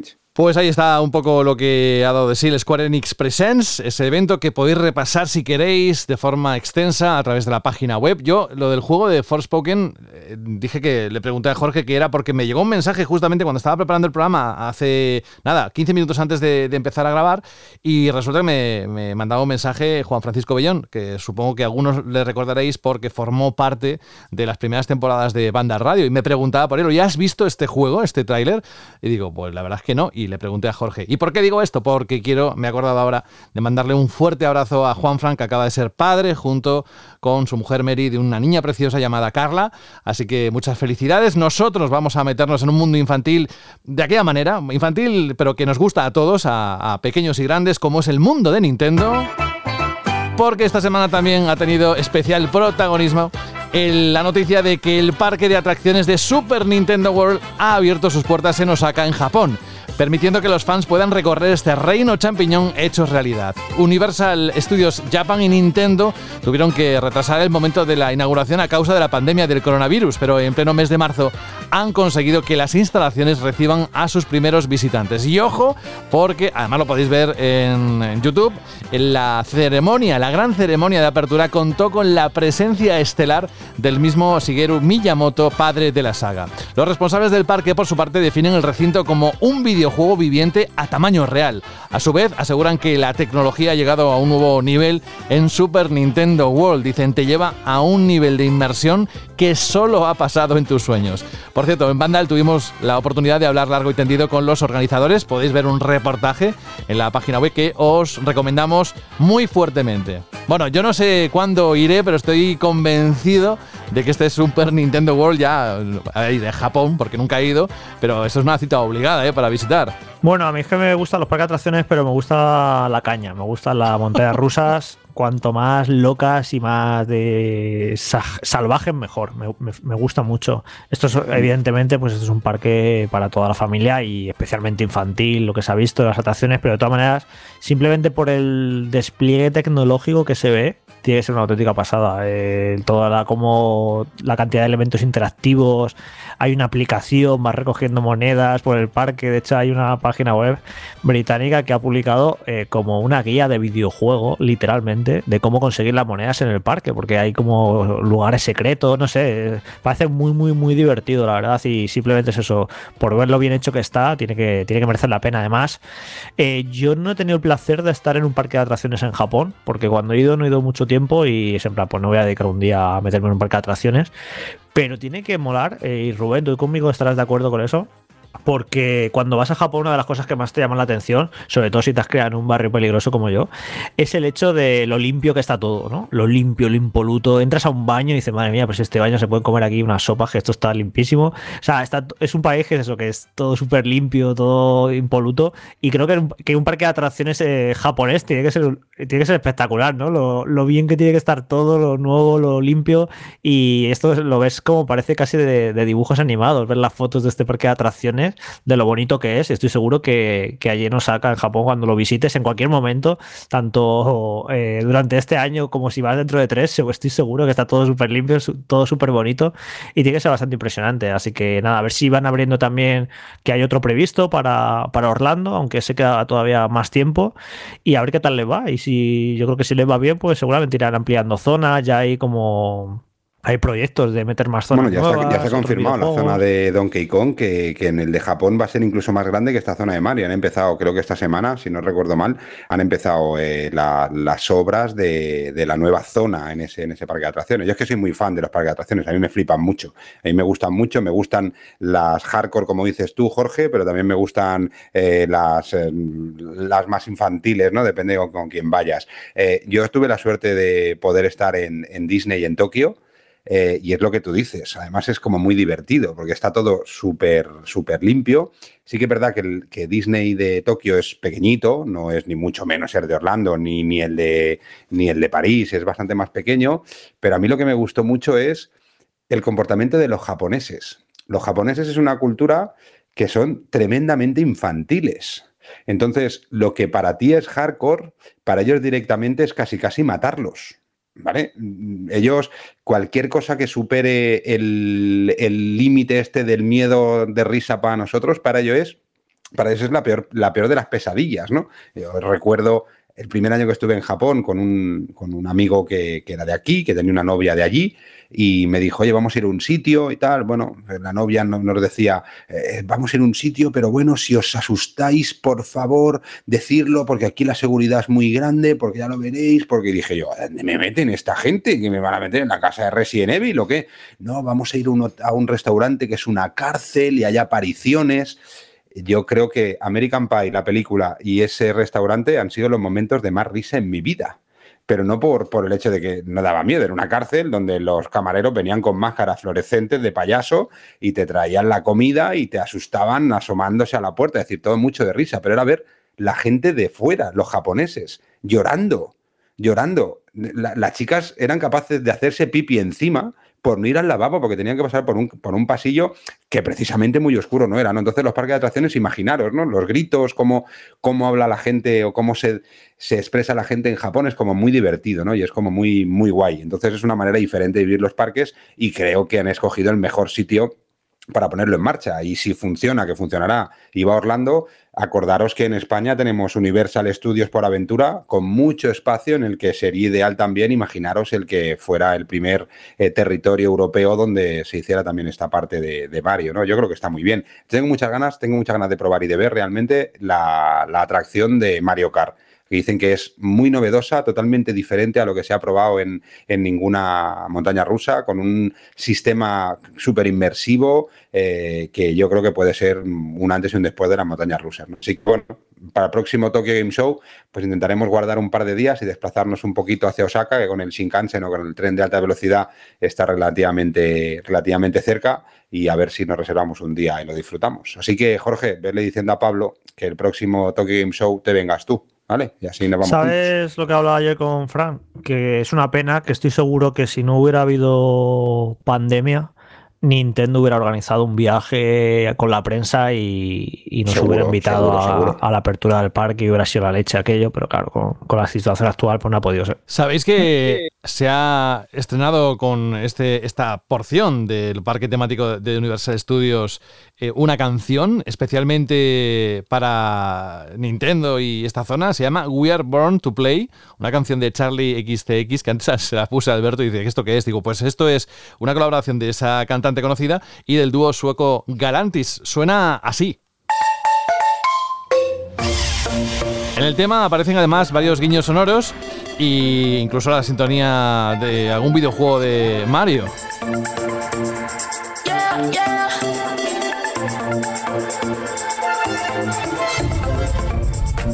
Me decía Alberto, quita eso, loco. Digo, ¿no ves? Es la canción oficial.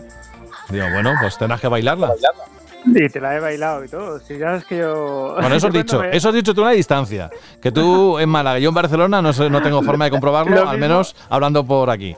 Lo mismo estaba sentado. No, pero lo que sí es curioso de este, de este parque, de esta apuesta por, por lo que es eh, llevarnos al mundo de, de Super Mario y a las licencias de Nintendo, es cómo eh, Universal, en un año que ha sido muy, muy, muy difícil para un montón de industrias y entre ellas las del recreo y los resorts de parques temáticos, con mm, despidos en Disney, con cierre de parques por el coronavirus, eh, Universal ha ido reforzando su apuesta y ha ido diversificando, porque eh, más allá de eh, Jurassic World, que también tiene licencia ellos en parques temáticos, o Harry Potter, que cada vez van ampliando ese mundo mágico de Harry Potter en diferentes partes del mundo, han escogido una de las licencias más importantes del mundo, que es como la, de Nintendo, la de Super Mario, y han, han establecido una forma de entretenimiento familiar que me parece muy curiosa.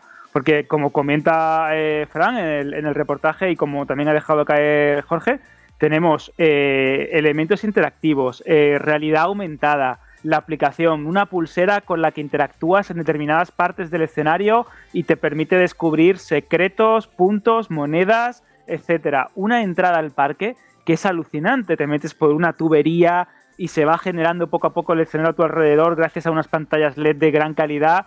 Es que eh, lo que es la idea que han tenido, que de hecho Miyamoto también ha participado en este proceso creativo, que han tenido de transportar a un usuario normal de nuestro mundo a lo que sería el universo de colores, de personajes, de tuberías y de eh, elementos de videojuegos de Super Mario que todo el mundo tenemos en la, en la- en la cabeza, esto es realmente increíble. Y es el futuro hacia dónde se encaminan este tipo de experiencias. Porque no olvidemos que sí que es verdad que las atracciones rollo eh, montañas eh, rusa, eh, los coches de choque y todo ese tipo de formatos que, eh, de, de recreo que están ya bastante trillados, van a seguir eh, y de hecho siguen como, como parte de una oferta de un parque temático, pero todo está evolucionando lo que sería eso, el juego de rol, a sentirte dentro de una experiencia, a que verdaderamente te olvides que estás en un parque de- temático y rompas esa sensación de incredulidad, ¿no? O de eh, todo esto es de cartón piedra y te involucres en el mundo del juego. Star Wars lo ha hecho con Galaxy Edge, eh, quieren hacer también esto, este formato con el mundo de Harry Potter, como comentaba, y ahora Super Mario. Y es interesante cómo también un videojuego, una forma de entender el videojuego, una forma de entender eh, ese proceso llamado gamificación, se puede aplicar a un parque temático y que case también con una licencia como esta. Por cierto, Rubén, eh, llevo ya muchos años que no voy a por aventura, porque tuve una época que tengo familia en Tarragona y tuve unos años en los que iba casi todos los veranos, pero ahora llevo unos años sin ir y tengo muchas ganas, la verdad, porque han abierto unas cuantas atracciones de las que me gustan y, y eso, y tengo ahí la espinita a ver si, a ver si vuelvo.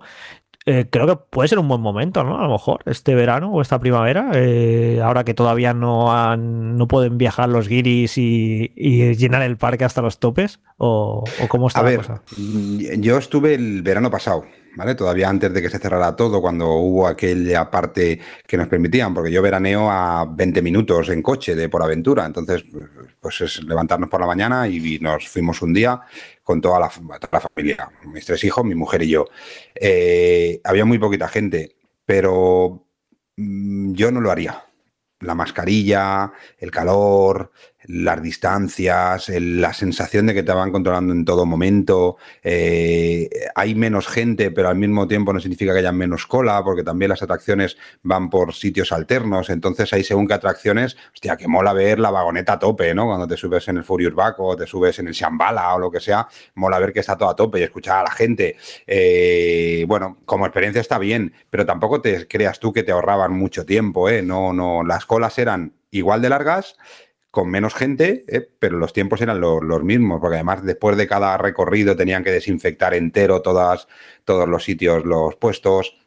A Vale, ver, vale, vale. Ya está no, bien, ya, no voy, ya me has quitado pero- la gana. pero ya está no, cerrado. Ya, ya, no, espera, Ahora- que de todas está- formas ahora- está cerrado. Ahora está cerrado, Y de pero que hecho- en verano, sí. en verano cuando se abrió, no me extrañaría que abrieran. Yo, por ejemplo, ya te lo dije, Jorge, yo en, desde hace un año y medio estoy organizando eh, el viaje a Orlando, a Disneyland y a, y a Universal Orlando con, con mis hijos. Y esa semana ya hemos decidido cancelarlo. Nos íbamos en septiembre de este año y ya hemos decidido posponerlo para, para el año siguiente. Primero porque tenemos ganas de disfrutar. Con un parque de tienes que ir a intentar disfrutar al 100%, ¿no? El- la experiencia.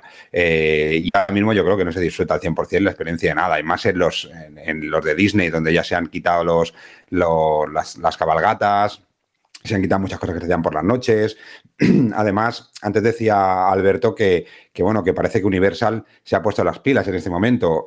Todos los grandes parques de atracciones se han puesto las pilas y todos han tenido que hacer grandes recortes. En Universal en Orlando han hecho también despidos o ERES, lo que llamamos aquí ERES, porque son despidos con condicionantes para volver de un mogollón de gente. En Disney igual. Eh, se han retrasado muchas atracciones. Por ejemplo, este año en Disney Orlando se estrenaba la atracción de, Tron, que también tenía muchas ganas, que está en el Walt Disney de Shanghái. Eh, pues se retrasa hasta el 10 de octubre, empiezan a ver cosas nuevas como la Ratatouille y tal, porque es el, el 50 aniversario. Eh, todos están haciendo cosas em, eh, con, bueno, los de, eh, los de Disney y con todo el universo Star Wars o el universo Avatar están haciendo cosas. Ahora te hacen en el de California, creo, eh, una de Avengers también. Es decir, que, que todos los parques de atracciones han aprovechado para darle forma a ciertas atracciones o el nuevo hotel que va a sacar eh, Disney de Star Wars, que, que ya no es un hotel, sino es un hotel con experiencia, ¿no? Eh, pero yo creo que todavía falta para poder disfrutar. A ver, que si quieres venir, yo me voy contigo, Jorge, que a mí me flipa, ¿eh? Y volverme a subir en el Ferrari Land, en el Red Force o donde sea, yo encantado. Pero creo que no es el buen momento cuando vuelvan a abrir. Si hay estas restricciones, ¿eh? De cara a junio veremos a ver qué restricciones hay, pero bueno. Sí, yo hablaba más de cara al verano, que yo creo que la situación va a ser bastante diferente. Espero. Ya te digo que en Tarragona, un día de verano, a 77 grados a la sombra, con la mascarilla, eh, con el gel por aquí, por allí, con todo, no es lo más agradecido del mundo. Pero bueno, si te gusta, al final es llevable, te lo pasas bien, ¿eh? no, te, no es un castigo, pero joder, ya que vienes hay que disfrutarlo a tope. Eso es. Bueno, dejamos Portaventura, que no estaba dentro de la escaleta. Nos quedan algunas noticias dentro de este bloque. Vamos a seguir rápidamente con Dying Light 2. Porque, como sabéis, es uno de esos juegos que los amantes del género zombie están esperando con muchas ganas. ¿Qué noticias hay? Pues parece que finalmente los jugadores de España y todo el mundo tendrán oportunidad de disfrutarlo este mismo año. Si atendemos a la actualización, eso sí, más reciente, realizada por parte de Teclan. El equipo de desarrolladores ha compartido un comunicado con la comunidad en forma de un nuevo avance que nos ha permitido echar un vistazo más con un breve gameplay de esta secuela y ver ese 2021 en mitad del vídeo. Lo podéis ver en la página web de Vandal. Dying Light 2 estaba previsto, si recordáis, para debutar a principios del pasado año. Después de que se produjera el aplazamiento en su debut en enero, varios trabajadores de Teclan indicaron que el desarrollo del título era un completo desastre. Parece que el estudio ha querido mandar con esta actualización un mensaje de calma y da la impresión de que ya han averiguado cómo reconducir el enfoque del juego. Estará disponible en 2021, como decíamos, tanto en PC, PlayStation 4 como Xbox One. Para conocer toda la información del juego, también lo que hacemos en este punto es invitaros a leer nuestras impresiones en la web. ¿Algo que comentar al respecto, chicos? Sí, que bueno, después de mucho tiempo sin saber nada de este juego y de un montón de rumores, de problemas en el desarrollo y demás, y que evidentemente eh, mucho de esto seguro que es cierto, eh, porque si un juego no está desaparecido dos años, porque sí, algo ha pasado ahí, y luego eh, mucha gente se ha quejado de que ha habido problemas en el desarrollo. Y no sé si la manera de volver a, a saber de este juego eh, después de tanto tiempo ha sido la más adecuada, la verdad, con un vídeo así medio cómico, porque eh, jaja, vamos a leer los comentarios de la gente que nos ha insultado. No sé, para volver con eso no vuelvas, no sé, para yo creo que si quieres eh, tranquilizar a la gente y mandar un mensaje de que el juego va estupendamente, de que va a salir este año y que lo vamos a flipar, pues hazlo con un gameplay, con detalles, con mira, esto es el juego, está, está chulísimo, os enseño un gameplay en profundidad y lo esperáis para este año, pero no hagáis un vídeo ahí medio cómico, medio, no sé, no me ha parecido una buena manera de... no, me, no, me, tranquiliza el estado de este juego con la respuesta que han dado eh, esta semana, la verdad. Pero bueno, que, que a seguir esperando y a ver en qué queda todo esto, porque yo soy muy defensor de, bueno, yo y muchísima gente, tampoco me voy a apuntar ninguna medalla, pero el primero me parece un juegazo. Creo que esta gente tiene mucho talento y que creo que puede hacer una muy buena secuela. porque eso? Porque el primero que lo haya jugado ya sabe lo bueno que es y que no lo haya jugado, pues mira, a lo mejor tener ahí un jueguecito que lo ha dejado pasar y que lo puede descubrir y llevarse una sorpresa. Me parece un juego de mundo abierto con zombies estupendo. Así que nada, a ver qué, en qué acaba todo esto. Y pasamos a Persona 5. Y vamos rápido porque son titulares cortitos. Em, parece ser que Sega publicará Persona 5, el aclamado RPG japonés, en Xbox Series X, Xbox Series S y Xbox One, según anticipar dos insiders especializados en información sobre la división de videojuegos de Microsoft. La compañía japonesa preguntó recientemente a sus seguidores sobre el interés de ver distintas sagas de Atlus en las consolas de Xbox. Pues veremos a, a ver si se produce esto. Y por otro lado, vamos con Starfield que tendría planeado su debut para finales de 2021 según los rumores. Aterrizaría en PC y consolas a finales de este año, según indican nuevas informaciones. El nuevo título de Bethesda, que apostará por una aventura de ciencia ficción a gran escala, se presentó en el E3 de 2018. Desde entonces no ha ofrecido ningún tipo de detalle sobre cuándo se lanzará, más allá de los rumores que sostienen que su lanzamiento, como decimos, apuntan a 2021 desde hace unos meses. Sí. Esto, de, Starfield eh, Habrá gente que diga, ¿cómo vas a ir este año si no hemos visto nada? No, es imposible. Eh, no sé si os acordáis de cómo se anunció Fallout 4. Eh, Fallout 4 fue en un E3, eh, la presentación de Bethesda. mirad, esto es Fallout 4 y sale en noviembre, que fue muy sorprendente.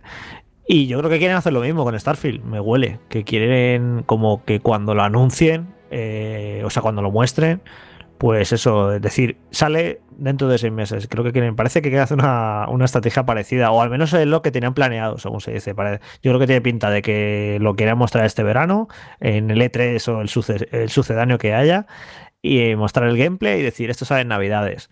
Otra cosa es, pues ya sabemos, lo, venimos diciendo un montón de tiempo, que con todo esto de la pandemia, cualquier plan que pudieran tener se ha podido ir al traste perfectamente, que a lo mejor pretendieran lanzarlo estas Navidades y que tenga que salir en primavera. Esto es muy probable. Pero que la estrategia creo que es esa de Fallout 4, que, le que por cierto le funcionó muy, muy, muy bien, de decir, mira, aquí este es el juego y sale dentro de 3, 4, 5 o 6 meses tiene toda la pinta de que van a, de que quieren repetir la misma estrategia de Fallout 4 con Starfield. lo que quería decir, Jorge, simplemente es que recordar que Bethesda ha asegurado que este juego representará el salto gráfico más importante que ha dado la compañía desde Oblivion. No sé si Alberto quiere comentar algo, Rubén, si no, nos vamos a la cacería. Bueno, yo quería comentar una cosa muy rápida y es que si ahora mismo estoy totalmente on fire ¿no? con los juegos de Bethesda y están en Game Pass y puedes hacer virguerías como nos está demostrando nuestro compañero Juan Rubio, ¿no? Con los mods de, Skyrim. Eh, este juego con una ambientación espacial, tal y como plantean este estudio, los juegos de mundo abierto, eh, las interacciones del jugador con el entorno, con los personajes, esto puede ser una pasada. Y si son capaces de presentarlo o por lo menos darnos una visual bastante grande, ¿no? Este verano, quizás en un evento de Microsoft o en cualquier tipo de, conferencia o streaming que tengamos en, los meses estivales, creo que puede ser uno de los juegos que más ganas van a levantar eh, de cara a comprar una, Xbox, porque no olvidemos que la gran mayoría de juegos, si no todos, van a aparecer en el día 1 en Game Pass, así que tengo, yo, creo, yo creo que mejor carta de presentación y mejor manera de incitarte a comprarte una Xbox que este juego de un estudio responsable de títulos como Skyrim y Oblivion, pues imagina. Gracias, Alberto. Rubén, ¿tienes el reto preparado para hoy? Listo y dispuesto. Pues vamos. Banda al radio.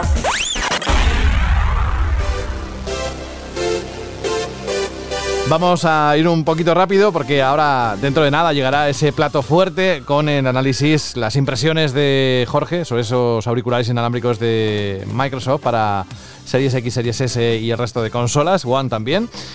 Eh, a ver, una cosa. Primero, recuérdame, porque se me ha ido, ¿eh? Ya, el santo al cielo. ¿En qué reto estamos? Hoy vamos a lanzar el reto 9. ¿9? Y desvelaremos la solución del reto 6. Muy bien, muy bien. Pues vamos a recordar, como buena costumbre, que decías en el reto número 6 y qué solución escondía. Pues sí, el reto número 6 que ha sido una escabechina. Un ¿Ah, sí? único acertante. Oh, Solo mía. uno. Y tenemos muchos mails. Pero bueno, primero os lo leo y luego os explico. Y luego ya en 35 segundos, tranquilos, que empezaréis a estar cagándose en mí y en los míos. Así que no os preocupéis. Dale. Bueno, pues eh, el reto número 6 de la cacería de banda al radio 4.0 decía así.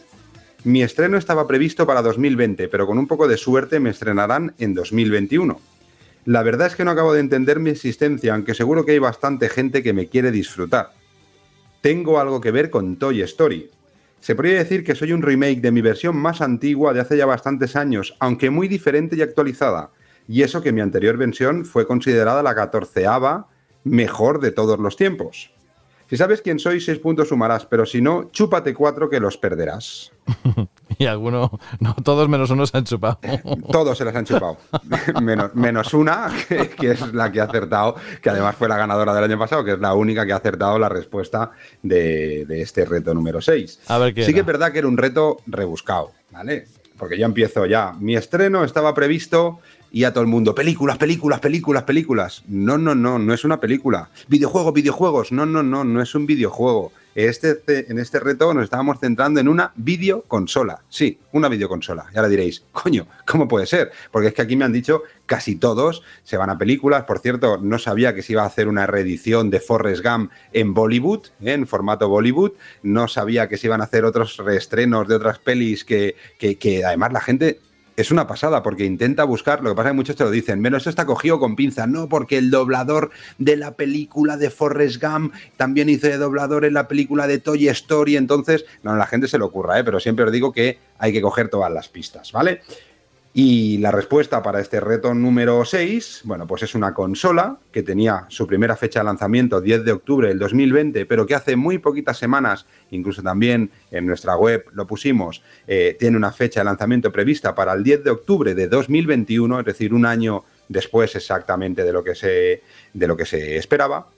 Es una reedición o un remake actualizado de una consola que sacó en 1979 Mattel Electronics, y aquí es lo que tiene que ver con Toy Story, ya que Mattel es la distribuidora de los juguetes de Toy Story, y Mattel también es la distribuidora de ese juego de cartas tan maravilloso que se llama Uno, que es en el que cuando le sacan una carta te chupas cuatro. Así que todas las palabras o todo lo que decimos en los retos tiene que ver.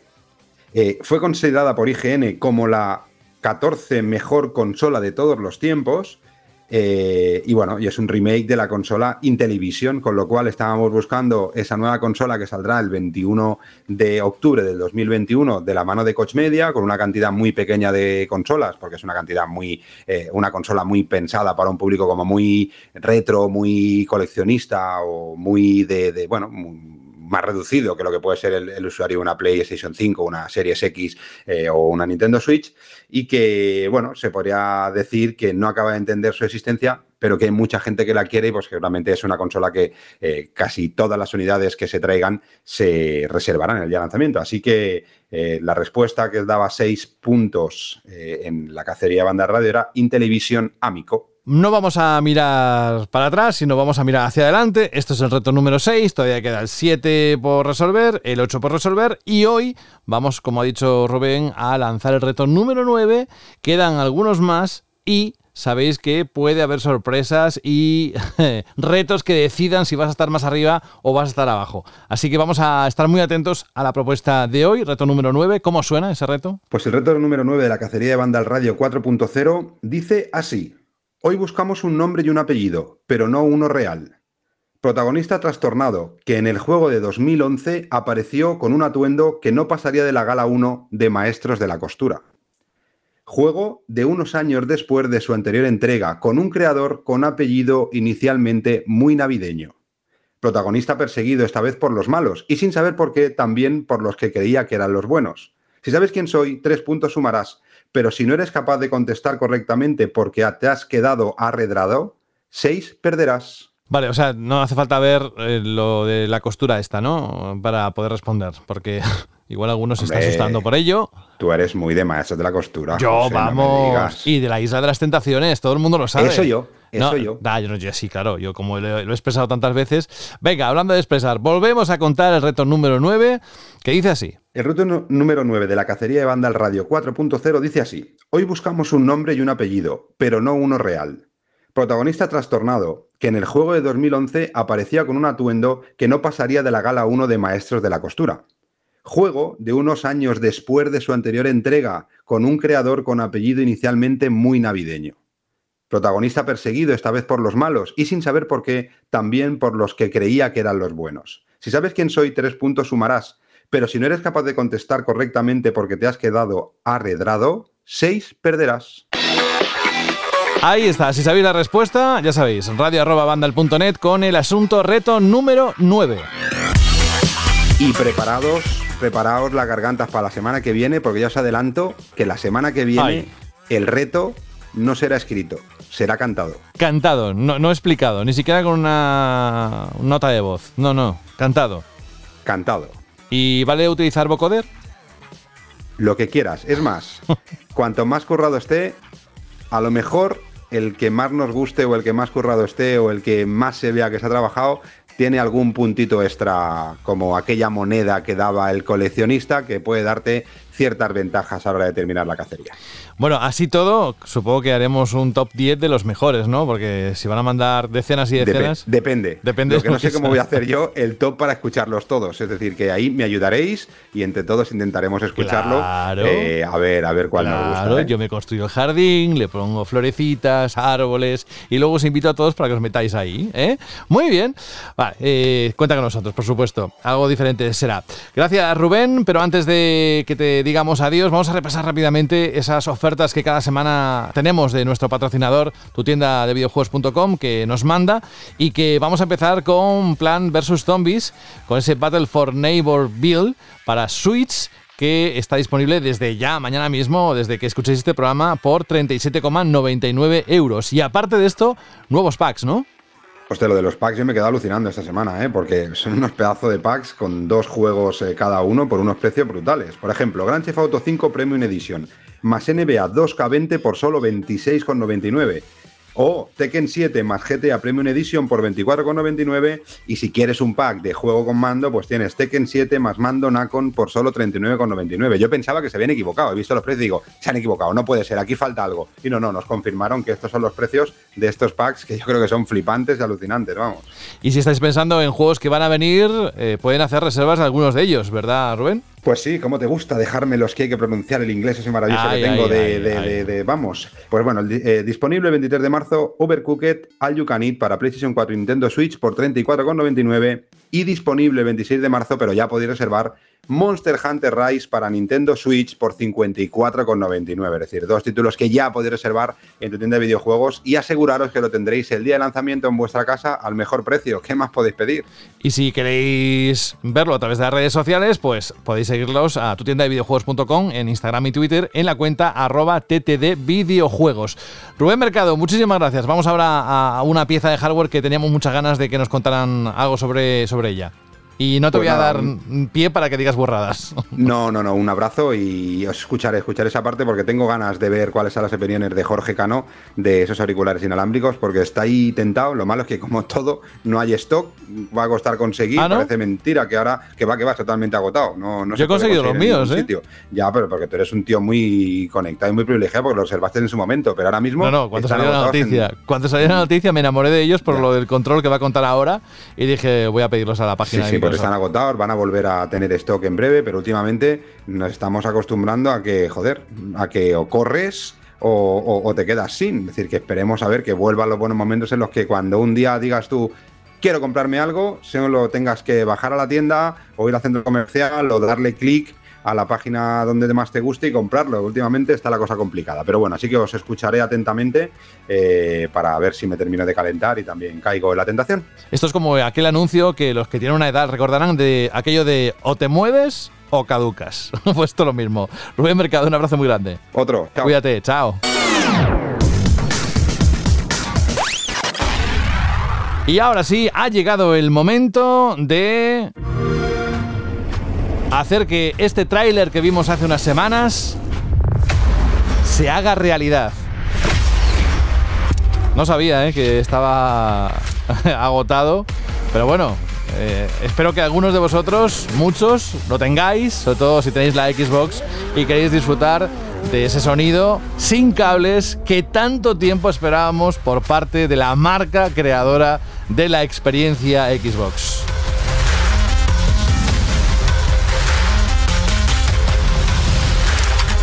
Y aquí yo he tenido muy poquito tiempo, Jorge, nada, creo que 10 minutos, 15 como mucho para mm, sacarlos, mm, probármelos, probarlos en la consola y poco más. Tú has tenido más tiempo.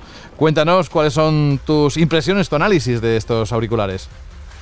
Bueno, lo primero dejar claro que no soy experto en sonido, entonces no voy a entrar en tecnicismo de grave, medios, agudos y tal, porque no tengo ni idea. Así que es, una, es un análisis de, de, usuario, de que juega videojuegos y que me gusta la buena calidad de imagen, el buen sonido y la comodidad. Así que no. Eh, imagino que ya habrá a estas alturas en internet análisis técnico más sesudo de, de qué tal es el sonido. Pero bueno, no me hace falta ser experto en sonido para saber que por unos cascos de 100 euros inalámbricos el sonido que vas a obtener no es premium. Ya sabéis que te puede gastar lo que te dé la gana, si lo tienes, claro. Si quieres una calidad excelente de sonido, pues a lo mejor tienes que ir a cosas más ambiciosas. Aquí sobre todo lo que prima es, eh, para mí, la comodidad. O sea, eh, tienes unos cascos que tienen un, a mí el diseño, un diseño chulo y sobre todo que son comodísimos, tanto en los materiales, a mí me parece súper agradable, José, el cuero este de las orejeras me parece muy agradable, me gusta sí. mucho. Y te los pones y bueno, ya hemos estado hablando antes de prueba que dice José que dependiendo, claro, la cabeza que tengas, si tienes una cabeza enorme, no, que casi no, no te cabe.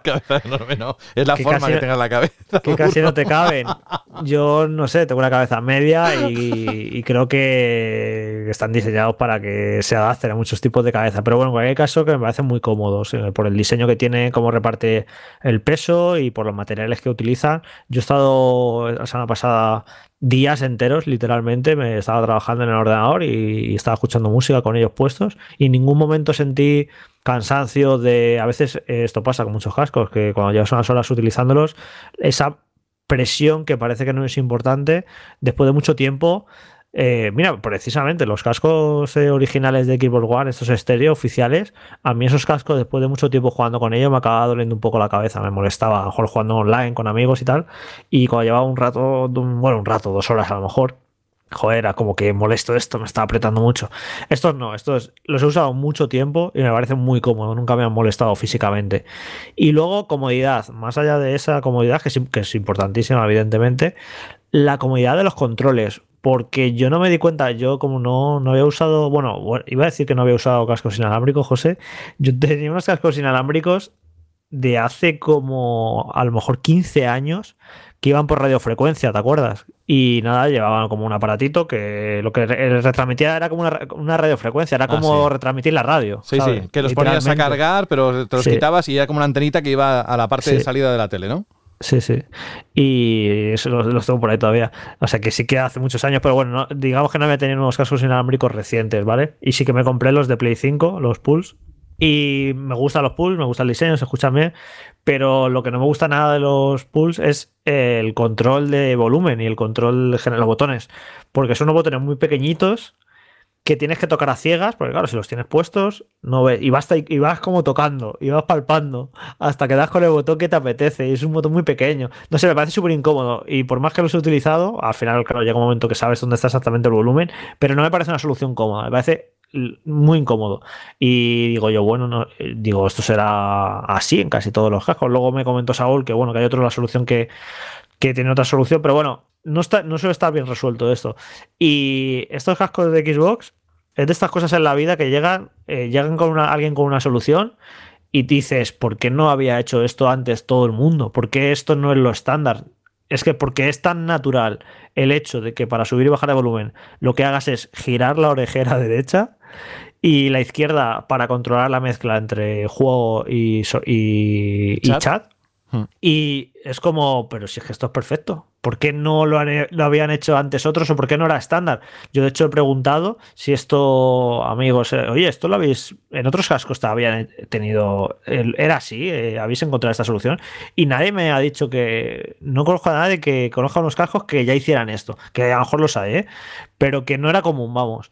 Y luego cuando pruebas esto, dices, es que no quiero ya unos cascos que no se controlen así, que no sea tan, eh, tan natural, tan práctico como cogértela, echarte la mano a la oreja, girar hacia arriba, girar hacia abajo y controlar el volumen. Me parece lo mejor de los cascos, me parece súper cómodo esta solución y ojalá que se estandarice porque me parece perfecto. Y entonces, pues eso, eh, comodidad de materiales, comodidad de cómo encajan en la cabeza y comodidad de control, de controlar el volumen y demás, y comodidad también para emparejarlos, no tiene ningún problema, eh, muy sencillo, lo, he probado con la televisión, lo he probado con Xbox, lo he probado con el, con el iPhone, en el ordenador hay que tener en cuenta que como son por Bluetooth, eh, hay mucha gente que no tenemos Bluetooth en el ordenador. Yo pensaba que era ya algo como muy común, que todas las placas base venían con control de Bluetooth, pero me he dado cuenta de que no, no es tan común. Así que yo lo que la solución que he obtenido es el, adaptador eh, wireless de Xbox oficial que se lanzó hace unos años para emparejar el mando de Xbox, de Xbox One al ordenador, que yo lo tenía por ahí de, de las Oculus. Así que ese, ese adaptador sirve para emparejar los cascos con el ordenador. Si evidentemente los que es inalámbricos también funcionan con cable, pero la gracia es que los uses inalámbricamente. Así que a mí me salvó el culo ese adaptador, porque yo no tenía Bluetooth en el ordenador. También imagino que un pincho Bluetooth para el ordenador, eh, seguro que si lo miro, cuesta 3 euros, no lo sé. Pero bueno, que si tenéis eh, ese adaptador wireless de Xbox por casa, que sepáis que os valen para emparejar los cascos en el ordenador. Y nada, muy bien, pues se empareja todo de manera muy, muy rápida, muy sencilla no sé, encantado, la verdad, lo, lo bien que funcionan. Y luego tiene opciones tanto en PC como en Xbox, tiene diferentes ecualizaciones, modo juego, modo música, tiene detallitos de, por ejemplo, hay un sistema de, en el micrófono que se mutee automáticamente cuando no estás hablando. Ese sistema lo, lo puedes eh, activar o desactivar y creo que es práctico, ¿no? Ya os habrá ocurrido en más de un juego online de conectarte, estar escuchando ruidos, estar escuchando cosas raras porque la gente tiene el micrófono activado. Pues creo que está bien un sistema de si no estás hablando, por favor, que el micrófono no capte el ruido que te rodea. Así que nada, eso, en general muy contento con ellos. Me parecen muy cómodos, muy prácticos y yo creo que lo que cuestan, los 100 euros que cuestan, yo creo que, merecen la pena, la verdad. Creo que la relación calidad-precio me parece estupenda. Que a lo mejor alguien ahora me llega y me dice, pues mira, estos cascos valen 20 euros menos y el sonido es un poco mejor, no sé qué. Seguro, no lo dudo que, haya cascos mejores por, ese, por este mismo precio, pero eh, sinceramente, a mí, yo para personas vagas a esta altura de la vida como yo, el recurrir al producto oficial es muy cómodo, porque sabes que va a funcionar perfectamente, como es este caso, compatibilidad total, sabes que lo van a ir actualizando y que todo va a ir como la seda. A lo mejor si pillas unos cascos de otra marca compatibles con Xbox, pues sí, pues funcionarán, pero eh, también da cierta seguridad siempre ir como al producto oficial. Y ya digo que, que siendo inalámbricos, además la batería pone que dura 15 horas, que luego esto, como siempre dicen, depende de las circunstancias, a la, distancia a la que estés y demás, pero sí que me lo creo porque los he estado probando y los he cargado poquísimas veces, o sea, duran un montón, que creo que también eso es un punto muy importante, ¿no? Que 15 horas pues te da para pasarte un juego sin haber necesitado ni siquiera cargarlo. Así que es eso, que en todos los aspectos es que cumple, no hay ningún detalle que haya dicho. Esto no, no me ha gustado. Creo que en todo, todo cumple. Como detalle a comentar, por si a alguien le da importancia, no tiene salida o entrada de jack, la típica 3.5 de toda la vida que bueno, pues esto te impide, por ejemplo, pues conectarlo, yo que sé, a, a dispositivos que no tengan Bluetooth, evidentemente lo que pasa que. No, ojo, hmm. ojo. Que lo que tiene es la. Tiene un solo puerto que es USB-C, pero con un adaptador de USB-C. Es lo que ibas a decir, ¿no? A, sí, a través de ahí sí. Lo puse, lo puse en, el artículo que escribí que hay adaptadores muy baratos por 3 o 4 euros que adaptador de USB-C a, jack. Así que tiene solución también. Luego, por curiosidad, para que, que hay gente que abajo se lo está preguntando, ¿funcionarán? ¿Funcionan con Play 5? Lo intenté y no funcionan. Eh, no funciona inalámbricamente, ¿vale? Porque por jack funciona como cualquier casco jack que funciona en, PlayStation 4 y 5. O sea, tú conectas al jack del mando y tal y funciona. Pero inalámbricamente lo, lo detecta la consola, te aparece ahí pero eh, yo imagino que eso lo tiene capado a posta Sony para que te compres sus cascos oficiales. Imagino, eh, que no lo sé. Eh, pues, pero no funcionan. Pero detectarlo estoy seguro que la consola lo detecta perfectamente, te aparece hasta el nombre de Xbox y tal, pero luego no, por lo que sea, no funciona. Imagino que porque quieren vender ellos sus propios cascos. Pero luego sí que, por ejemplo, se prueba con mi tele LG, funcionan perfectamente. Y nada, eso que son muy versátiles, que te gastas eso, te cobras esos cascos, pero no es, ya no solo lo decir lo voy a usar con la Xbox, sino lo vas a usar con el ordenador, eh, con la tele, con el móvil. O sea que al final luego si quieres, si, si necesitas unos cascos inalámbricos en tu vida, por los motivos que sea, al final le vas a dar mucho uso. Así que nada, me parece una muy buena compra y además justo acaba de empezar la generación ahora eh, de las nuevas Xbox y sabes que si te pillas estos cascos al final le vas a dar una tralla enorme durante los próximos años hasta, hasta que te canses de ellos. Así que creo que es una inversión razonablemente buena.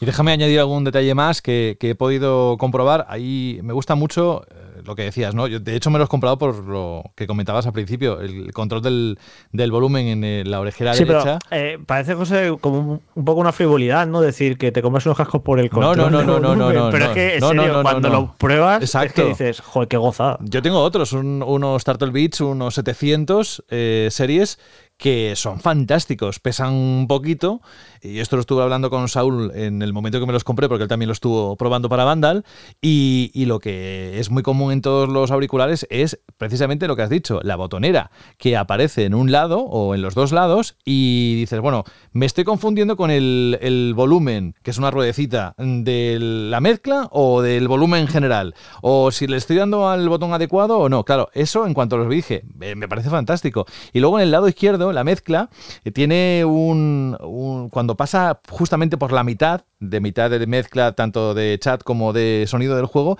hay un, como un clic o un efecto ahí físico muy chulo. Y otras dos cosas muy rápidas que yo creo que igual no sabe mucha gente es que si, por ejemplo, te vas, te coges los auriculares, no has cogido ni el mando y los enciendes, enciende la Xbox. Con lo cual, solo con encender los auriculares estás encendiendo la Xbox. Y al revés, cuando apagas la consola, no hace falta que toques ningún botón de los auriculares, se apagan solos. Y, hace, y además tiene un sonido muy característico tanto para cuando se conectan como cuando se apagan. No sé, siendo los primeros auriculares de Microsoft, yo soy muy fan de los auriculares y tenía muchas ganas de probarlo y no me ha defraudado nada. Esto parece un public reportaje, solo lo decimos de verdad para toda aquella gente que suele utilizar mucho la consola y le gusta mucho eh, los auriculares, porque estos la verdad es que cumplen bastante por el precio y la calidad de sonido es bastante buena. Aparte, bueno, la puedes personalizar. Un, un último detalle que no, tampoco lo hemos comentado, que el micrófono eh, es una solución menos elegante que integrarlo en el propio casco, como es en los Pulse, pero a cambio la calidad es mucho mejor. Eh, tiene es, un, es, un, micro de antenita que es flexible, que te lo, te lo, pones a la altura de la boca.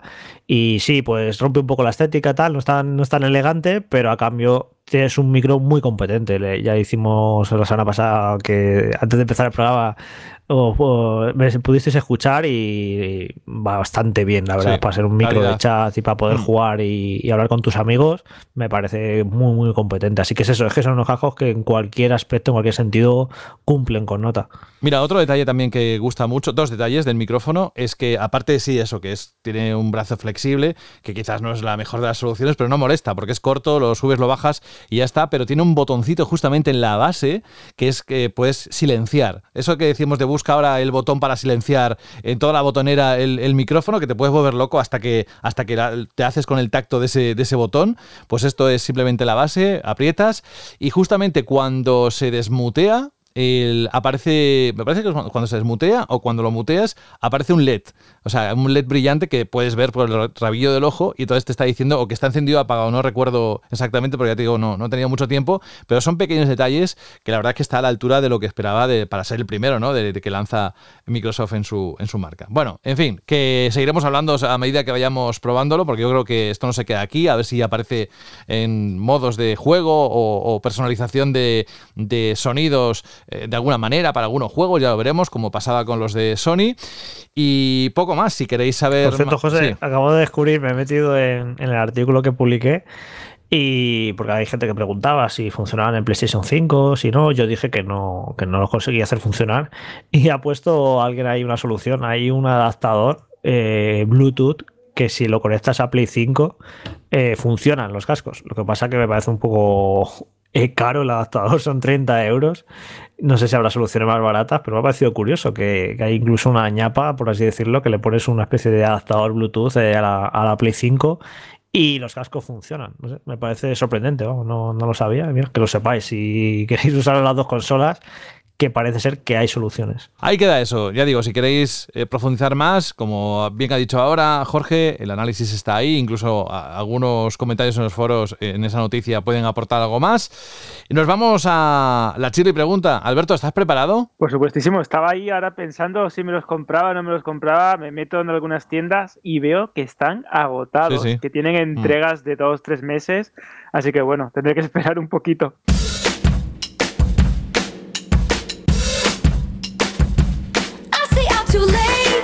Y empezamos, como siempre, por la buena costumbre de recordar que preguntabas la semana pasada para entender los siguientes minutos de esta sección.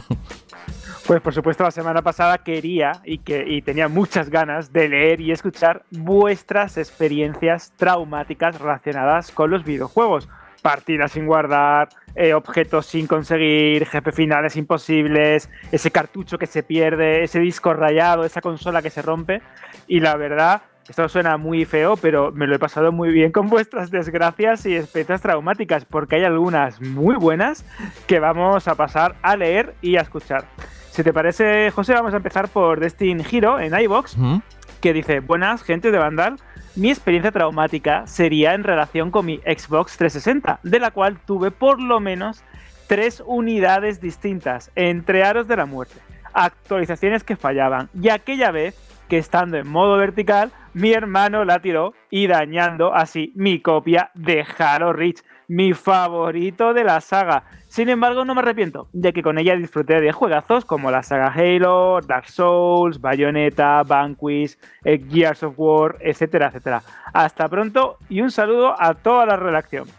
Y vamos a continuar con los audios de Marco, Jaime y Alex, que son igual de interesantes. Lo bueno de esta pregunta, que ha tenido muy buena aceptación en cuanto a las respuestas, porque ha habido gente que se ha animado, eh, pues la verdad es que un gran número de ellos, tanto en los comentarios como en los audios, es que Alberto, claro, eh, algunos casos es que te puedes identificar porque te puede haber pasado a ti también. Claro, Entonces, es, lo bueno. Es lo, divertido y por eso he dicho que es muy fuerte decirlo porque me lo pasaba bien leyendo porque es que hay algunas que me han pasado o he tenido a colegas y amigos que le han ocurrido o muchas veces he pensado, buah, anda, que se me pasa esto y efectivamente a veces pasa, ¿no? Como dicen en el famoso meme. Sí, sí. Así que vamos a proseguir con los audios que el de Marcos y el de Jaime y el de Alex también tienen miga, ¿eh? Vamos con ellos. Muy buena gente de Vandal, soy Marcos Comillas de Córdoba. Sobre la pregunta chili de esta semana, mi mayor frustración fue cuando me compré la Play 2 en un pack que venía con el Final Fantasy, creo que era el 12 yo nunca había jugado un Final Fantasy, así que llegué a mi casa alucinando con mi videoconsola nueva, con un juego con unos gráficos súper chulos que me encantaban, pero ¿cuál fue el problema cuando llegaron los combates? combates por turno yo nunca había jugado y me aburría como una ostra. Así que tenía videoconsola nueva, pero no tenía con qué jugar. Un saludo. Hola, ¿qué tal amigos? Me llamo Jaime, eh, soy un asturiano residente en Málaga y os llevo escuchando ya varios años. Sois imprescindibles en los cascos cuando voy en moto al trabajo. Os voy yendo a lo largo de la semana y la verdad que me hacéis muy entretenido todos los viajes. Gracias por todo, sois unas máquinas. Y bueno, paso a responder la pregunta.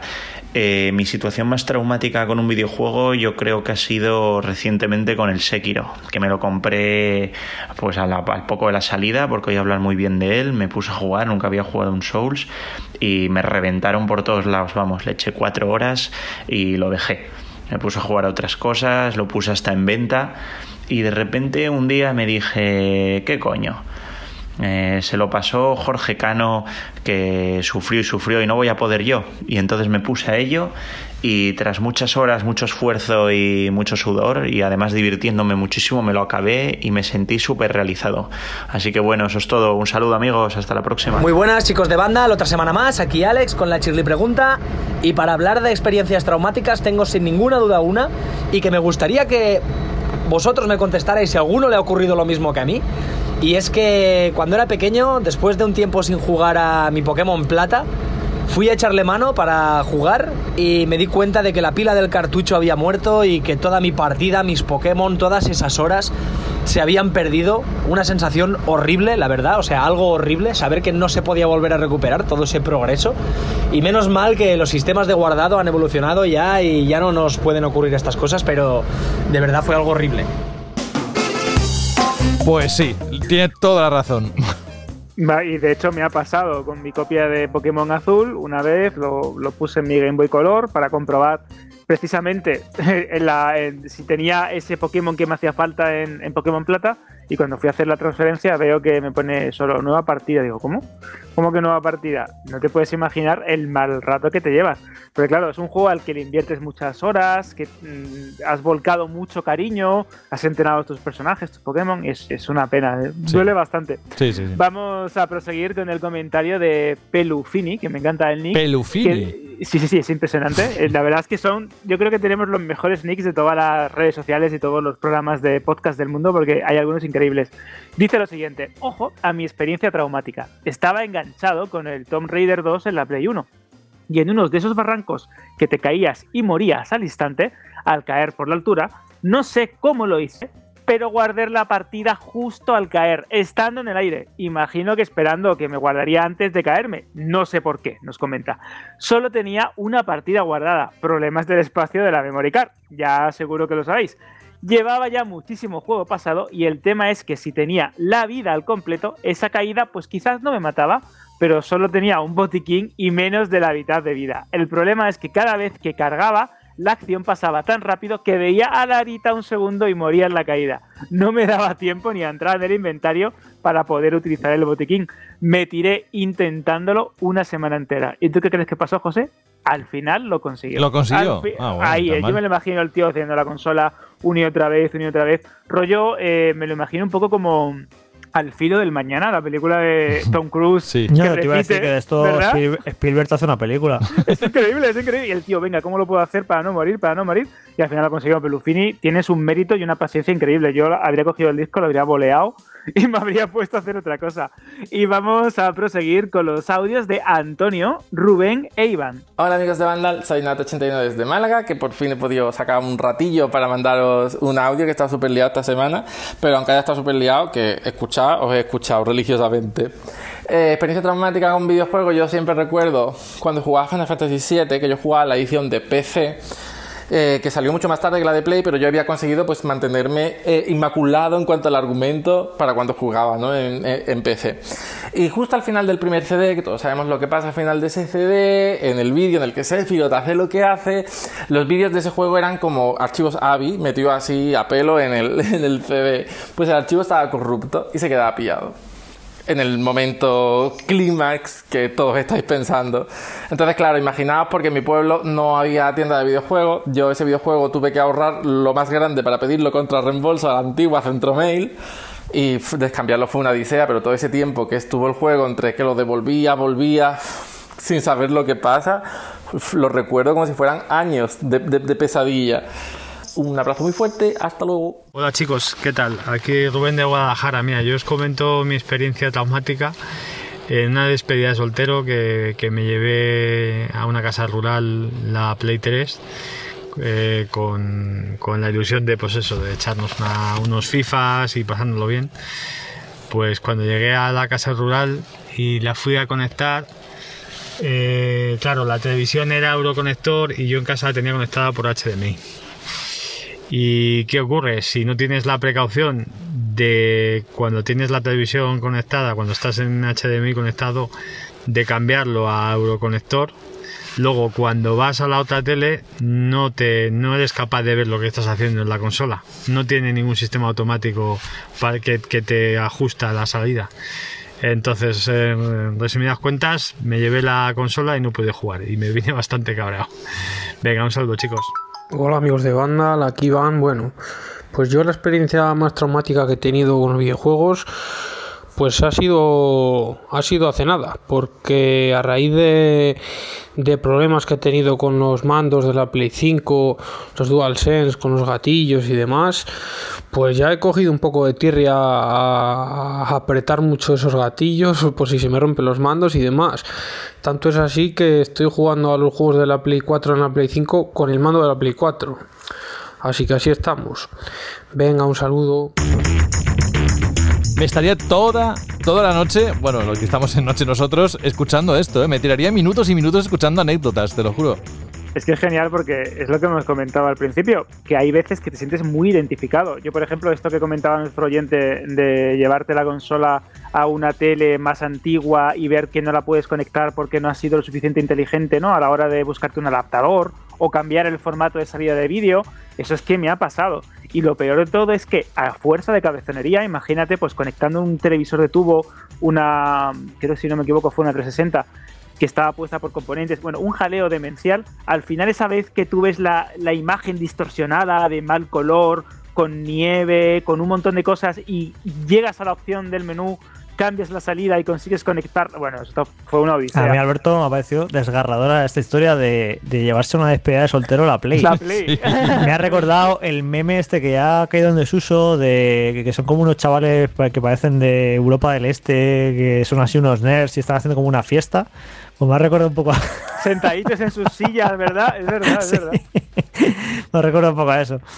Es increíble, ¿no? Pero sí que es verdad que, que eso de llevarse la consola a una casa rural con, los colegas es, eh, pues es algo muy común y de hecho creo que de todos, de una manera u otra, lo, lo hemos llegado a hacer. Vamos a continuar en iBox con el comentario de Lionel El Marrero, que nos dice lo siguiente: experiencia traumática, dos puntos. Comprarme el Cyberpunk de lanzamiento. Este aquí ha estado, aquí ha estado bien, Lionel. Tenemos también el comentario de Juan Car FR, que dice sobre la pregunta, Shirley, lo más parecido a una experiencia traumática fue justamente con el juego que has perdido, que es verdad que yo lo perdí, el Resident Evil 2.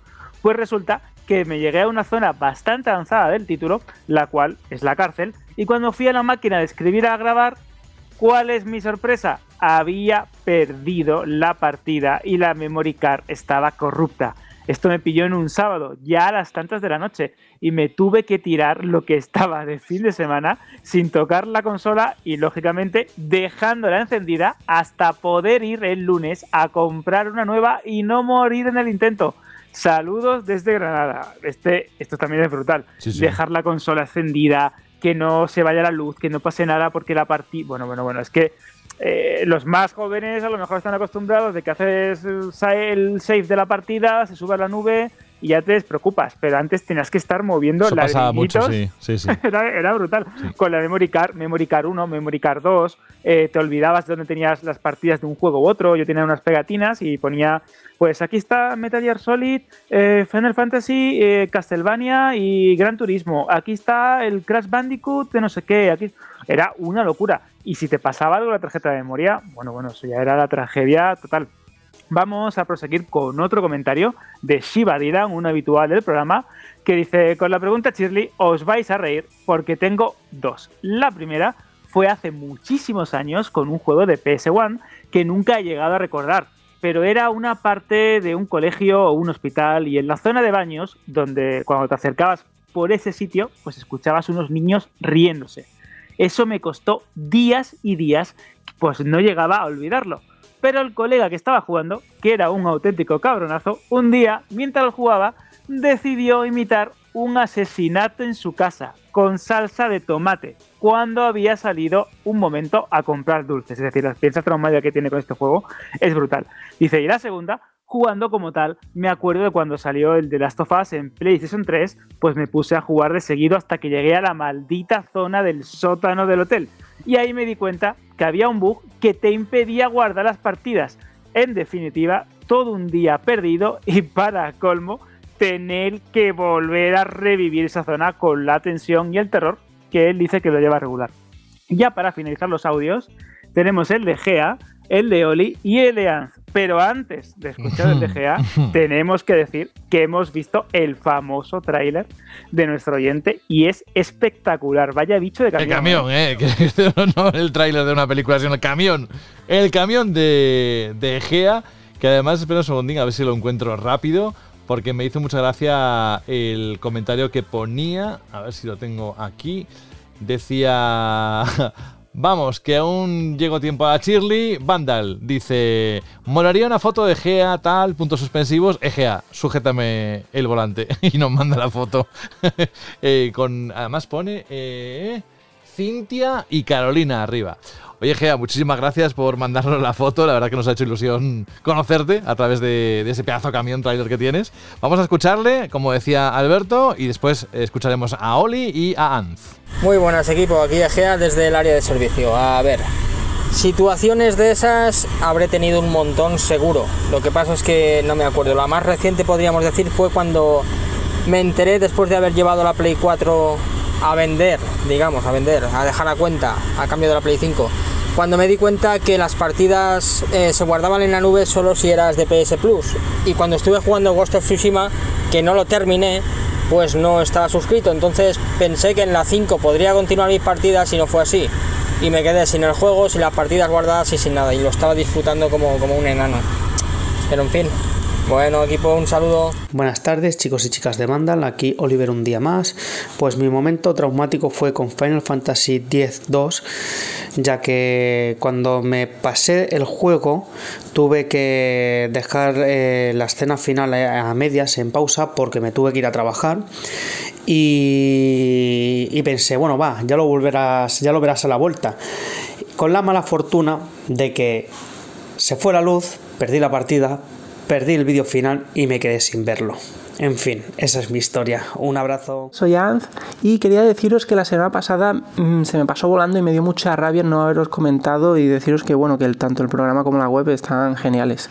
Y bueno, eh, la pregunta de esta semana, pues lo que me viene a la cabeza así de como recuerdo traumático es cuando perdí la partida del Diablo 2, que estaba justo en el final y por falta de tiempo, pereza o algo así, pues no, no supe nunca cómo, cómo terminaba. Así que bueno, estuve mal un tiempo y todo. Eh, bueno, le daremos ahora al remaster a ver qué tal. Un saludo. Pues yo, por lo que he podido escuchar, también te digo que ha habido mucho Final Fantasy, ¿no? O sea, traumas Sí. como en, bueno, por Final circunstancias Fantasy. alrededor del juego, vaya. El Final Fantasy y el Resident Evil creo que nos tienen a todos traumatizados por los sistemas que tenía de guardar, ¿no? Que tenías que llegar a un punto en concreto, utilizar tinta en uno, buscar un punto de guardado en otro.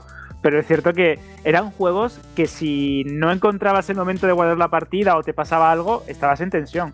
Pero bueno, está- estábamos curtidos también. ¿eh? Todos a los dramas de parece- cuando te llama claro. tu madre a cenar o A a cenar, comer. no puedo, Sí, tú no puedes, partida. que te invita No, a ahora no, ahora no. A mí me pasa hoy en día, ¿eh? Digo, ah, a cenar.